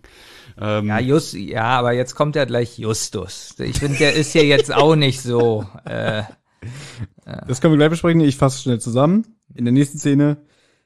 Justus hat jetzt die geistesgegenwärtige Idee, weil sie ja dieses Spiel gehört haben, dieses Glockenspiel, das ist ja von diesem Eiswagen und äh, da steckt die Firma Meadow Fresh hinter. Gibt's die wirklich? Hast du recherchiert? Nein, nein, nein, das ist äh, Ah, für die Serie erfunden. Und ähm, mit Hilfe der Eisfirma finden die drei Fahrzeichen heraus, wo das Haus, in dem Jeff gefangen gehalten wird, sein könnte. Weil es gibt jetzt nicht so viele Bahnübergänge, wo genau um Punkt 16 Uhr einer mit einem Eiswagen lang fährt. Fahren sie da auch mit dem Taxi hin. Und Justus ist auch wieder geistesgegenwärtig, weil sie könnten ja gleich aussteigen. Nee, nee, fahren Sie mal weiter, wir steigen ein paar Meter weiter aus. Und da steht dann ein Lieferwagen mit einem Brotverkäufer. ja. Und Justus hat eine Eingebung, spricht diesen jungen Mann an, der da als Brotverkäufer arbeitet. Und er kann ihn überreden, dass er ihm seinen Korb und seine Kleidung ausleiht und er sich unauffällig dem Gebäude, in dem er Jeff vermutet, nähert. Und jetzt ihr bitte. ganz kurz, ja, ganz kurz. Wie alt sind die denn hier? Neun bis zwölf oder 13. 13? Ich stelle mir jetzt gerade vor, hier mitten in Berlin so ein Brotfahrer. Du weißt ja, Thomas, wie die hier manchmal aussehen. Und da kommt jetzt so ein 13-jähriger Junge an, zieh dich aus. zieh dich aus und gib mir mal deinen Korb. Gib mir alter Brot. Und jetzt stelle ich mir vor, ich habe wirklich so einen bestimmten Fahrer gerade vor Augen und der sagt, ja.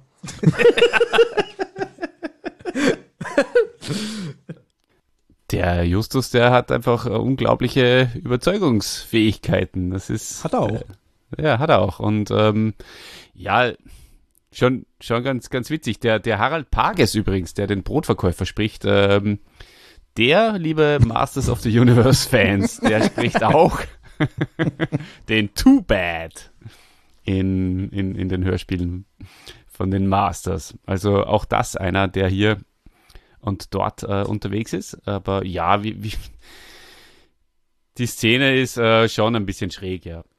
Er hat auch in den kleinen Vampir-Spielen von Europa, Ariola Express, den Vater von Anton Bodensack gesprochen.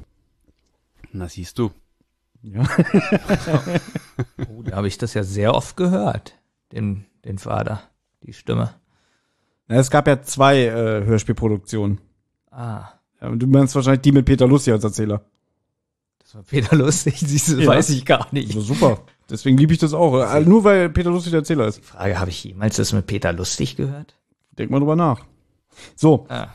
Justus hat ja so überzeugende äh, Skills, den zu überreden, dass er jetzt wirklich verkleidet als Brotverkäufer zu diesem Haus geht. Und ich finde Justus hier ganz schön unverschämt, weil er er klingelt, er klopft und äh, er redet natürlich mit sich selber, weil gerade kein Dialog mit den anderen möglich ist, deswegen Monolog und dann so, na, ich klingel mal, drrrt, ja, klopfen hilft auch nichts. Und das Fenster da und dann sagt er so, hallo, ist niemand zu Hause? Wie so ein Flegel richtig. Also da muss ich immer lachen, wenn ich das höre. Stimmt, ja. Ähm, er kletterte jetzt durchs Fenster. Ja. Und diese Befreiungsszene. Also, man muss sich jetzt vorstellen, da liegt einer geknebelt, gefesselt auf dem Boden. Der Jeff. So, und macht auch so eine Geräusch so. so.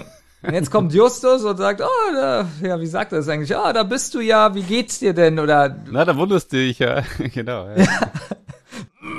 ach so, ich nehme dir erstmal den Knebel aus dem Mund. Und er nimmt den Knebel aus dem Mund und eine Sekunde später spricht Jeff ganz normal. Ja, hier bin ich. Und auch Justus, also da ist jetzt jemand gerade entführt worden, der lag da auf dem Boden.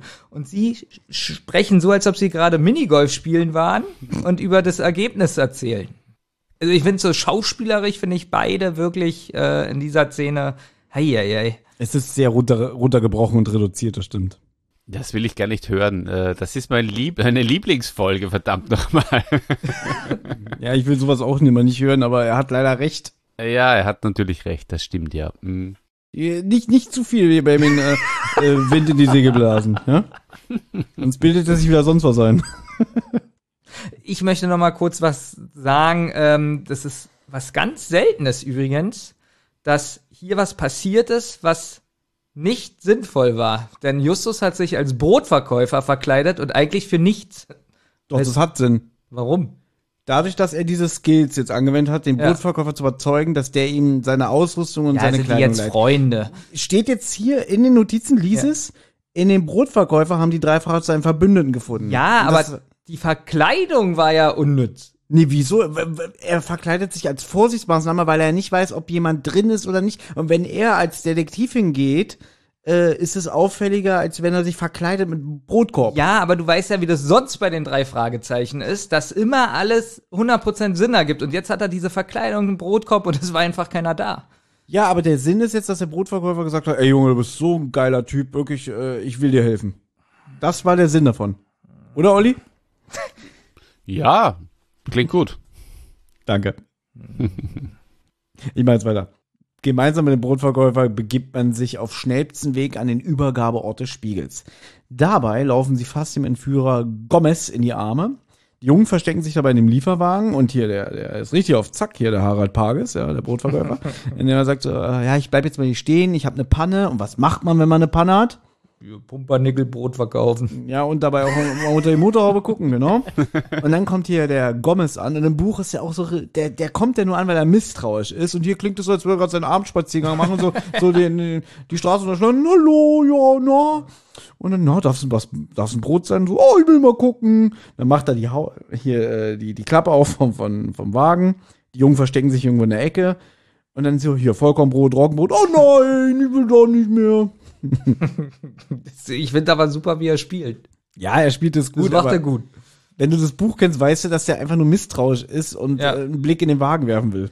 Okay, ja, das kommt beim Hörspiel aber nicht drüber. Das, das, äh, wenn du das jetzt nicht dazu sagst, dann ähm, hätte ich das nicht so gedeutet, dass er misstrauisch ist, ja. Ja, ich gebe dir, ich sage jetzt mal was, Olli, deswegen hören die Leute diesen Podcast, weil sie wissen, der Thomas deckt alles auf. Ja, genau. Kommen wir zum Showdown? Ja, ich lehne mich zurück. Ey, nee. Ja? So. Ja, jetzt sind wir soweit. Der Sant Santora, der schießt einfach den Gourmet, äh, den Gourmet, äh, Das Brot aus der Hand.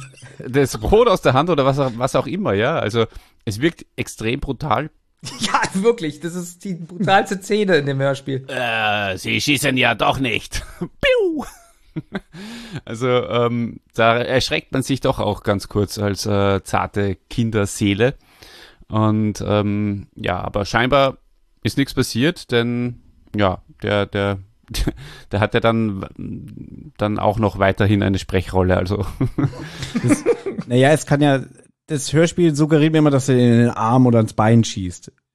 Aber jetzt sage ich euch was, im Buch schießt der Santora so einen Warnschuss und dann gibt es eine Rangelei zwischen den beiden und dann fällt die Waffe in so einen Spalt. Die ist dann weg.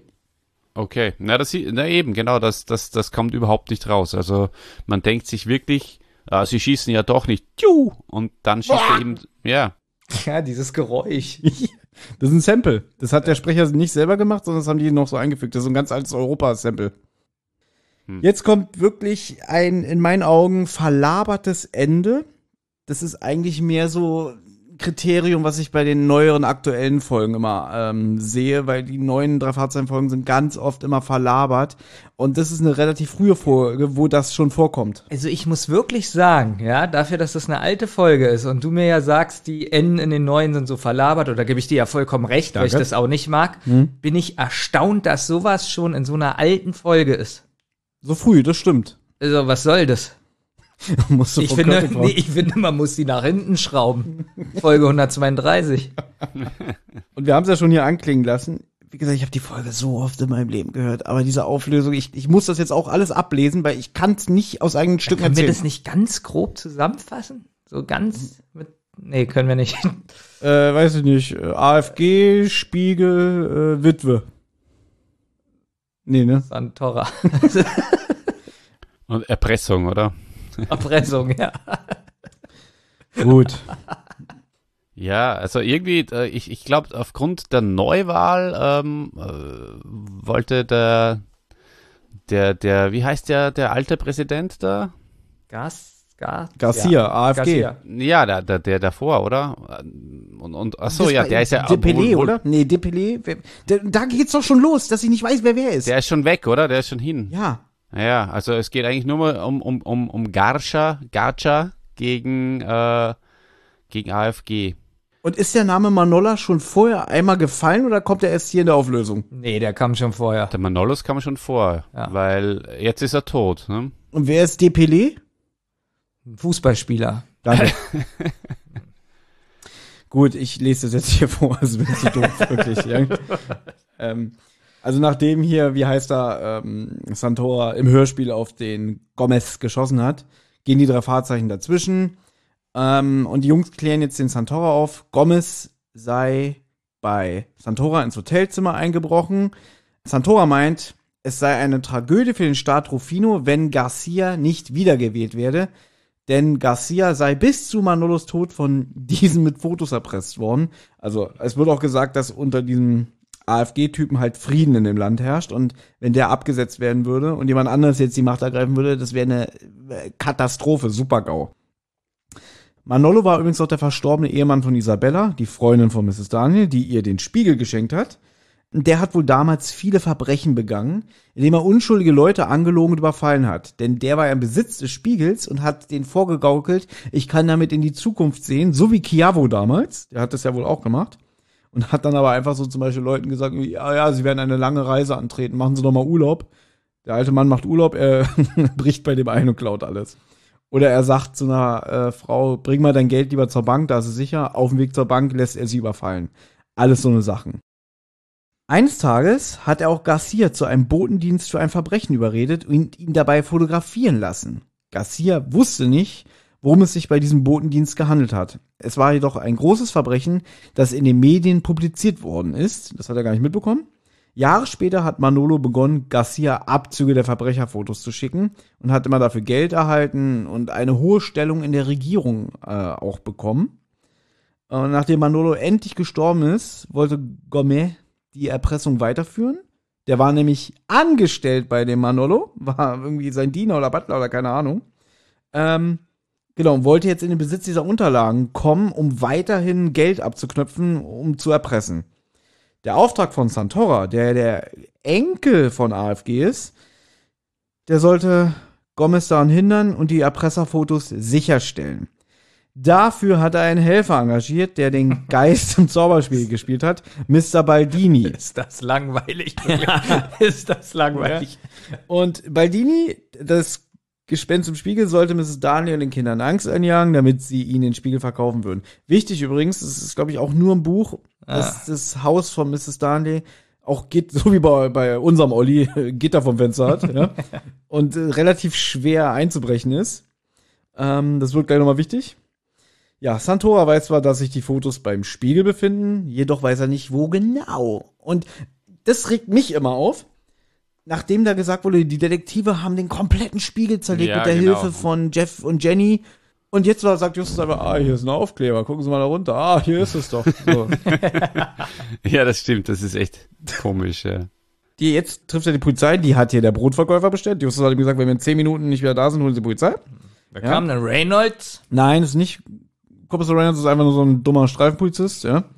Der ist sehr unemotional. Ja, was ist hier los? Hier, wir, wir haben hier ein, ein, ein Kindesentführer gestellt. Oh, komm mal mit.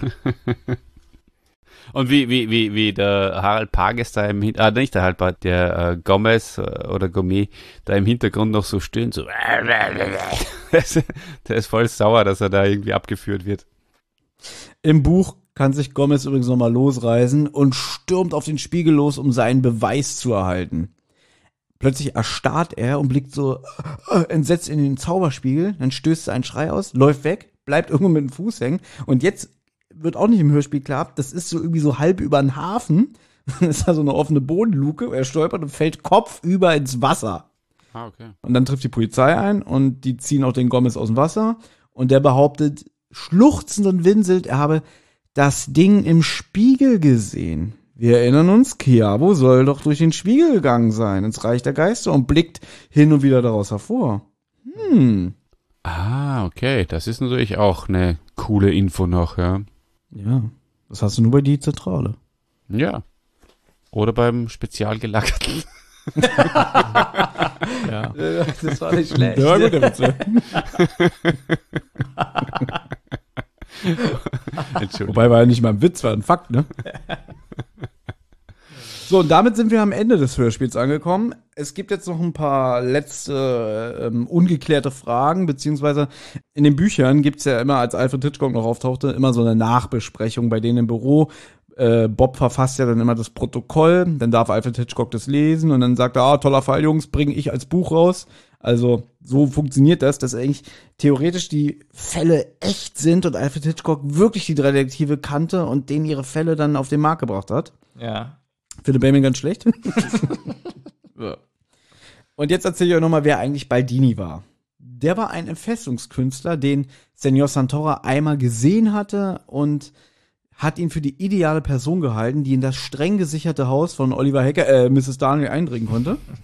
ähm, Baldini kannte Drakestar auch sogar noch persönlich und wusste, dass der, der hat immer so Privatvorführungen in seinem Haus gemacht und hat diesen Verschwindetrick gemacht, indem er durch die Tür von der Bibliothek in den Raum verschwunden ist, ja. Und deswegen wusste er, wo der verborgene Raum war und war die ideale Person. Als er allerdings von Justus und Jeff entdeckt wurde, ging ihm plötzlich auf, in was für eine heiße Sache er hier eigentlich verwickelt ist. Und das ist kein, kein Spaß mehr. Und Miss Daniel hat dann in einem Fachblatt für Variety-Künstler oder Varieté-Künstler, aber auch in verschiedenen Hollywood-Magazinen Anzeigen aufgegeben. Alles sei vergeben und vergessen. Und äh, Alfred Hitchcock kriegt übrigens eine persönliche Einladung zum Essen von Mrs. Daniel. Und dann wird auch noch gesagt, Baldini wird kommen. Also, der hat das wohl wirklich gelesen und wird dann die Nummer von Drakestar mitsamt dem Mantel nochmal die Nummer vorführen, die Drakestar da immer gemacht hat in seinem Haus. Hm. Spannend, ne? Ja, voll. Ja. Der Brotverkäufer, der heißt im Hörspiel, glaube ich, nur Mr. Anderson. Der heißt eigentlich Henry im Buch. das das finde ich so, das ist wirklich so ein Bibi Blocksberg Friede, Freude, Eierkuchenende. Der konnte seine gesamte Ware an die hungrigen Polizisten im Lagerhaus noch verkaufen und dass er so nach ins Depot wieder fährt und zum, sagen, zum Chef sagen kann, hier, alles leer. und weil Justus so einen krassen Einfluss auf ihn hatte, ihn so überzeugt hat, wie gut man als Detektiv rüberkommen und agieren kann, will er jetzt selber Privatdetektiv werden und Mrs. Daniel möchte ihn auch finanziell dabei unterstützen. Und zu Mrs. Darnley gibt es noch Folgendes zu sagen. Die hat jetzt den Zauberspiegel abnehmen lassen, denn sie hat nämlich auch die Witwe von dem Manolo, von dem sie Spiegel hat. Die hat sie auch eingeladen und weil sie den Spiegel hasst, wurde jetzt der Spiegel in den Geheimraum unter der Bibliothek gebracht. So, jetzt habe ich sehr viel geredet. Ich finde, jetzt seid ihr mal dran. Also ich muss mal sagen, du hast wirklich ähm, die ganze Auflösung perfekt hier delivered, ja. Ich meine, du hast sie abgelesen, aber ja, letztendlich. letztendlich, es, es kommen viele Namen vor und ähm, es ist, es ist sehr, sehr komplex und ähm, ein, ein, ein Polit-Krimi.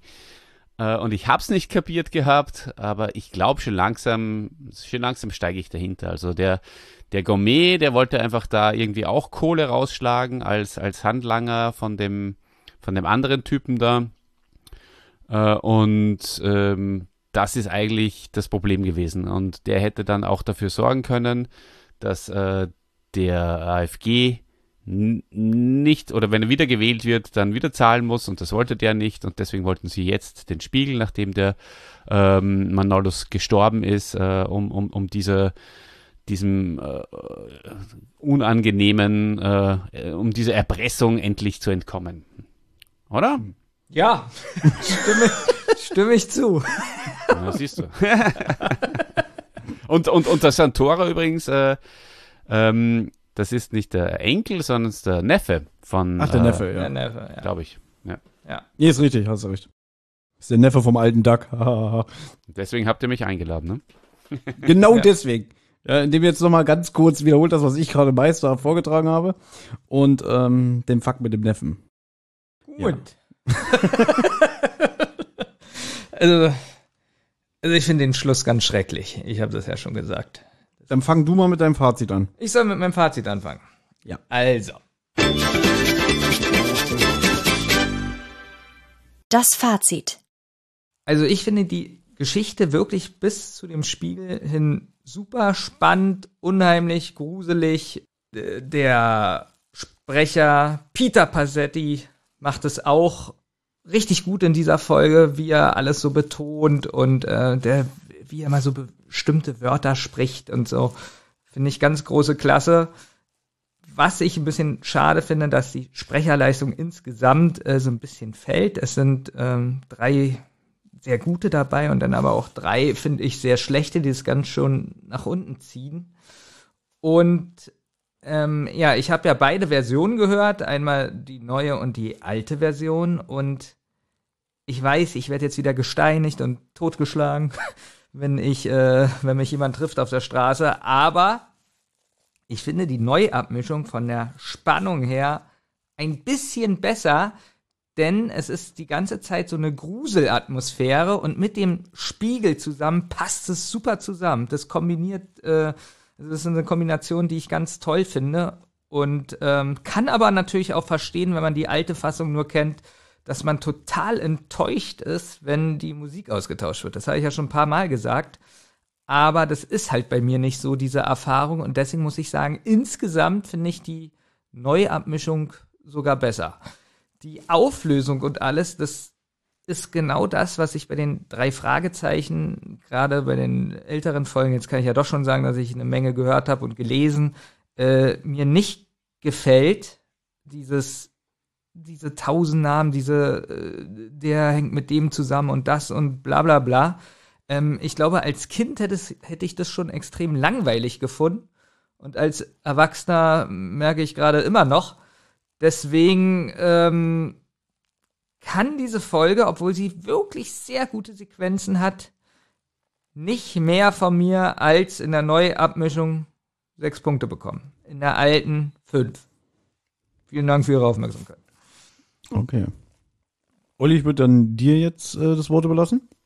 Naja, gut. Ähm, also ich habe natürlich jetzt schon einige äh, Rum-Cola getrunken und auch ein Bierchen dann ähm, mir aufgemacht in der, in, der, in der Pinkelpause. Das habt ihr, liebe Hörer, nicht mitbekommen. Das äh, schneidet der Thomas natürlich raus.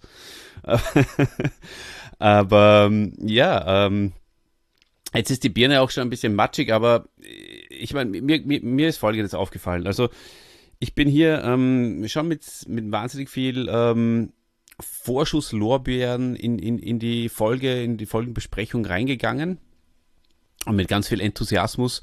Und ähm, wir haben die jetzt natürlich zerlegt und dementsprechend auch, ähm, wie es halt oft so ist beim Zerlegen, ähm, natürlich nimmst du dir eher die Dinge vor, die nicht so gut passen. Ja, also wir haben schon auch Sachen gelobt, ja, das, das, das ist schon gut, aber es, es bleibt einem einfach auch, fällt einem mehr auf, äh, was vielleicht nicht so gut ge gelungen ist. Aber für mich hat die Folge trotz allem nach wie vor eine, eine, eine gute, sehr gute Atmosphäre. Ähm, ich finde, nach dieser etwas ja, langweiligen und holprigen ersten Szene äh, saugt einem die Folge äh, gleich mal rein und, und, und, und da passt eigentlich viel zusammen. Ähm, und die Auflösung finde ich jetzt als Erwachsener, wo ich möglicherweise es kapiert habe, vielleicht, ja, mit Vorbehalt, ähm, ist das eigentlich jetzt ein, ein cooles ähm, zusätzliches ähm, äh, ja, Gutzi, würde ich sagen. Ähm, zusätzliches Zuckerl. Gutzi ist, versteht man vielleicht nur in Österreich weil ähm, ich habe definitiv das nicht kapiert und es hat auch überhaupt nichts ausgemacht für mich äh, als Kind, dass äh, ich die Auflösung nicht verstanden habe. Ich glaube, ich habe auch, ich habe auch jetzt, wie ich es wieder gehört habe, bemerkt, dass ich den letzten Teil irgendwie ausgeblendet habe, auch als Kind. Das war mir egal, ja. Der, der, der Bösewicht ist abgeführt worden von der Polizei und gut ist, ja. Und, und jetzt denke ich mir, eigentlich cool, wie diese komplexe Geschichte dann doch äh, dann aufgedröselt wird. Das gefällt mir sehr gut und soll ich das Fazit auch schon sagen? Ich dachte, das ist das Fazit. Nein, ja, Entschuldigung, die, die, das Ranking. ich sage ja, meine Birne ist matschig nach so lange. Mm. ähm, Der hat mehr mit unserem Olli gemeinsam, als man denkt, oder? man, wenn man mich äh, genauer kennt, dann äh, sieht man bei mir auch hinter den Spiegel.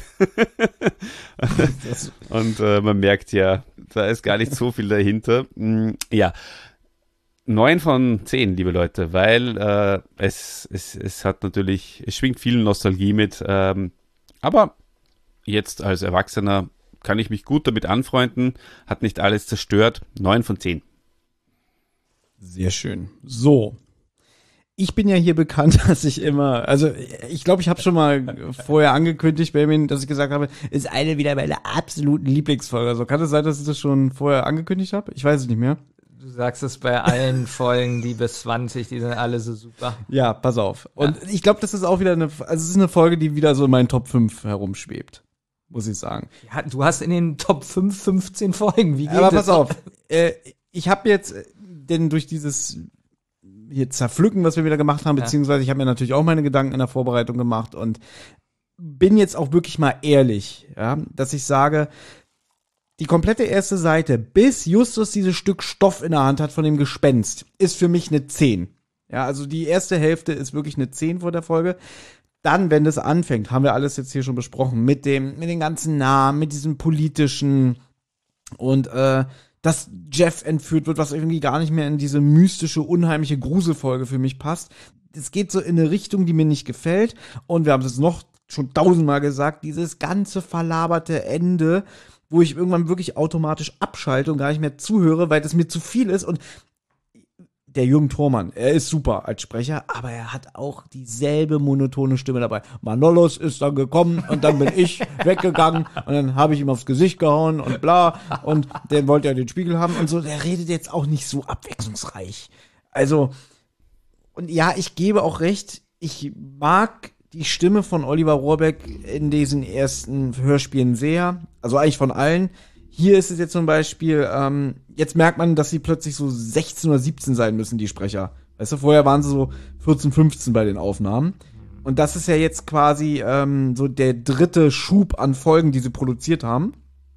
Deswegen merkt man, dass sie ja älter sind. Und ich mag eigentlich die Stimme, aber ich gebe dir recht, er ist ein bisschen monoton, Justus. Ja, und das Fenster da und hm, ich habe ja ein Stück Stoff von dem Geist. Er ist da schon wenn ich genau hinhöre, ein bisschen reserviert und so. Passt zum kühlen Kopf von Justus, gebe ich zu.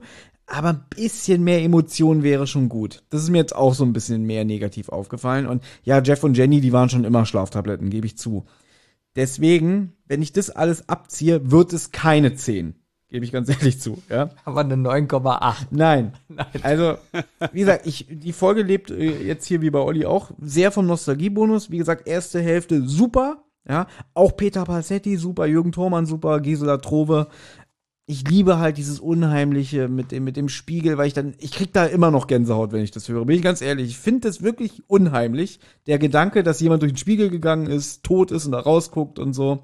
Und dann sehen sie dieses Gespenst. Mag ich alles. Deswegen, was ich mir da früher unter der Bettdecke gegruselt habe, und ich rede jetzt nur vom Hörspiel, kriegt jetzt insgesamt von mir das Hörspiel eine 8,5 und das Buch kriegt eine 9. So. Und jetzt kommt unsere Auflösung. Auflösung. Ihr müsst jetzt sagen, wie wir die anderen eingeschätzt haben. Benjamin, fang du noch mal an. Also, ich habe Thomas so eingeschätzt, dass er dem Buch eine 10 gibt und dem Hörspiel eine 9,5. Und Olli habe ich eingeschätzt, dass er dem hier eine 8 gibt. Mhm. Ja, habe ich verloren. verloren. Zahlst eine Runde. So, ähm, ich habe dem Benjamin eine 7 und dem Thomas ebenfalls äh, eine 7 eine 7 gegeben. Also ich gebe euch beiden natürlich eine 10, ja, das ist mal klar. Aber geschätzt habe ich, dass ihr dem äh, Hörspiel eine 7 gebt, beide. Äh, und ich habe Benjamin mit einer 5 eingeschätzt fürs Hörspiel. Ich habe schon wieder vergessen, was hast du? Oh, alte Abmischung 5, neue 6. Na, dann zählt das, ne? Ja, also. Und den Olli habe ich mit einer 8 eingeschätzt. Also hat Thomas eigentlich am besten geschätzt. Ja, damit ist dann alles gesagt, oder? Oh. Darf ich noch eine He-Man-Frage stellen? Solange ich noch da bin, mein Lieber. Oh, pass auf. Wie viel Battlecats gibt's denn? ja, weiß ich nicht. Äh, wie, wie, wie, wie meinst du das jetzt genau? Ich habe jetzt gehofft, du sagst ja, es gibt nur eine. Ja. Aber der muss ja auch Eltern haben. Also ich hätte jetzt gerne was über die Geschichte. Ah, okay. Ja, da gibt's ja tatsächlich ähm, bei, der, bei der neuen Serie, und zwar bei der für die, für die Kinder, ja, da gibt's ja jetzt, also Revelation, ja. Äh, weiß nicht, äh, ob ihr das gesehen habt. Thomas, haben wir schon mal über Revelation geredet? Nein. Hast du es gesehen? Ich nein, auch nicht. Nee, warte mal, es gibt ja zwei. Es gibt ja einmal die von Kevin Smith und dann Genau. diese, die so ein bisschen kindlicher ist, ne? Ja, ja, voll, genau. Und, Doch, ähm, Revelation habe ich zumindest die erste Folge gesehen, aber ich will jetzt Baby nicht spoilern, was da passiert. Ja. Na, auf jeden Fall äh, ähnlich bei Revelation eben, sondern bei der kindlicheren, ähm, die übrigens, die erste Staffel ist da auch sehr empf empfehlenswert. Man muss ein bisschen drüber kommen über die ersten zwei, drei Folgen, aber dann wird's richtig gut.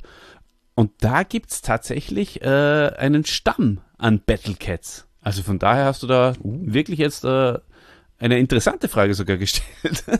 Oder eine, eine, eine, eine richtige, was Richtiges äh, hier getroffen, ja. Aber das ist das einzige Mal, dass ich das ähm, Hast aber Glück gehabt. Äh, gesehen habe, dass es mehrere Battlecats gibt. Ja, vielen Dank für die Antwort. jetzt fahr jetzt. Wie kommst du auf so eine Frage? Wie ich auf so eine Frage komme, das ist, sowas geht mir manchmal einfach so durch den Kopf. Wenn, wenn jetzt gesagt wird zum Beispiel, es gibt nur ein Battlecat, aber was ist wirklich mit seinen Eltern? Und, Ja, ja. Ja, ja, das Das ist siehst du, das, so. das hat sich der, der Schreiberling von dieser neuen Masters-Serie wahrscheinlich dann auch ähnlich gedacht wie du. Nicht schlecht. Olli, ich hoffe, es hat dir gefallen bei uns. Also ich will dich jetzt nicht rausschmeißen, sondern nur schon mal so langsam überleiten. Ich hoffe, du hattest Spaß. Wir hatten ein bisschen technische Probleme, aber äh, das zauber ich im Schnitt alles weg. Das werden die Hörer kein bisschen merken. Und ähm, ich freue mich, dass, du- dass du heute hier bei uns warst.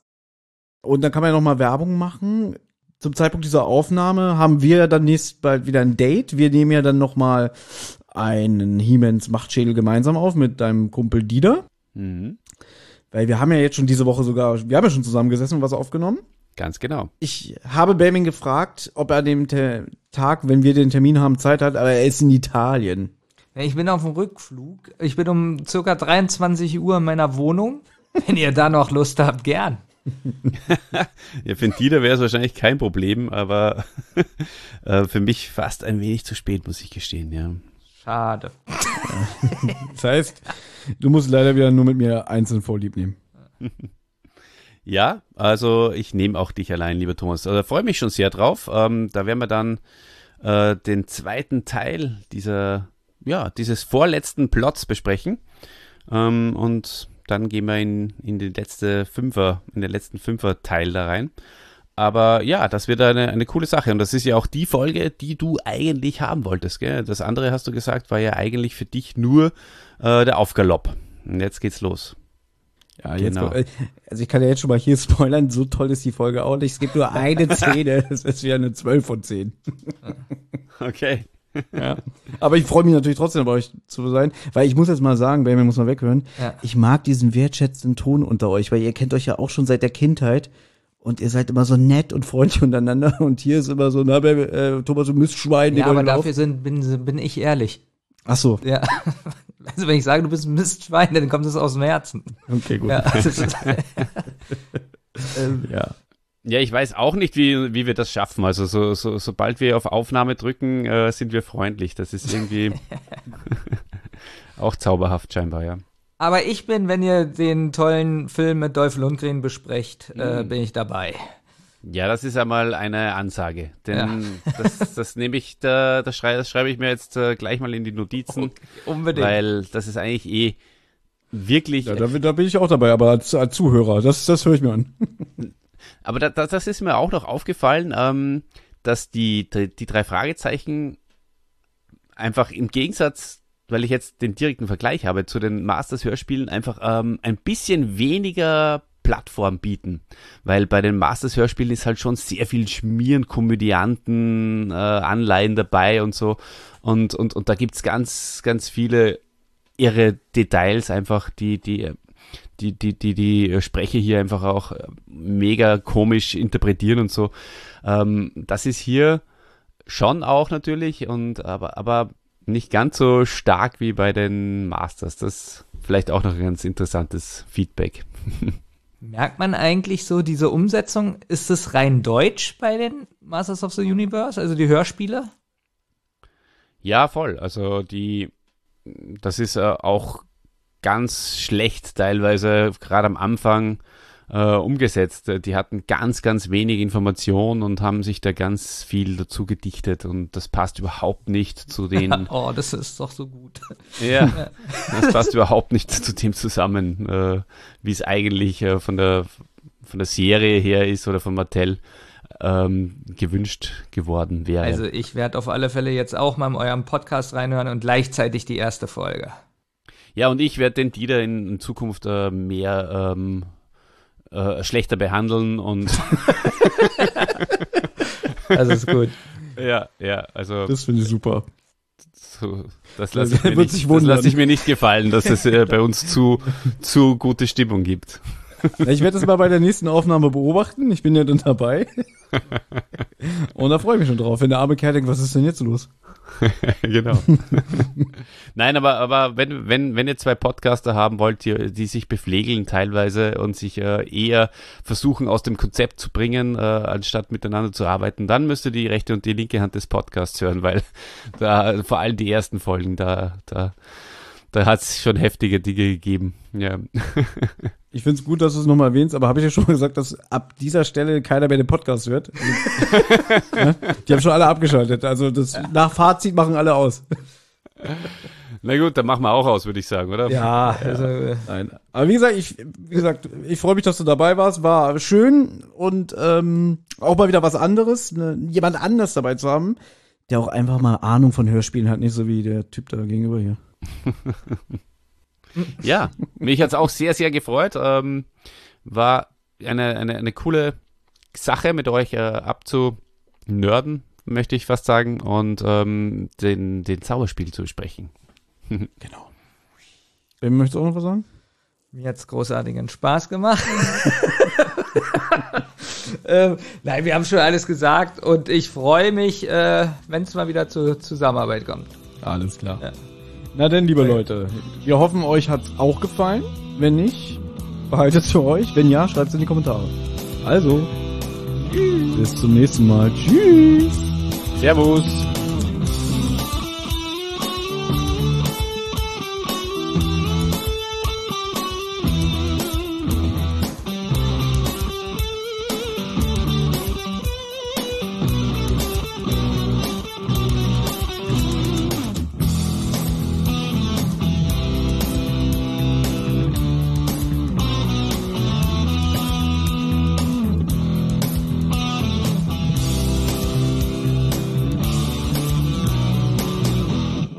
Habt Anregungen, Lob oder Kritik?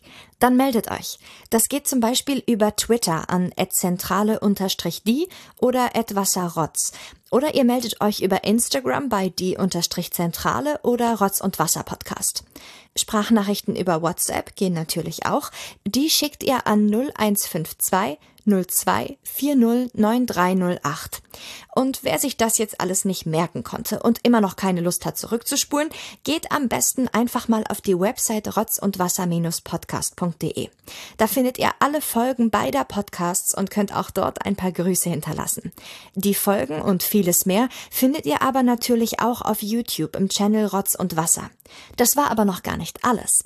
Wer Thomas, Benjamin und Olli nämlich gern unterstützen würde, damit die drei uns auch weiterhin so wunderbar unterhalten können, der oder die schaut gerne mal auf patreon.com vorbei.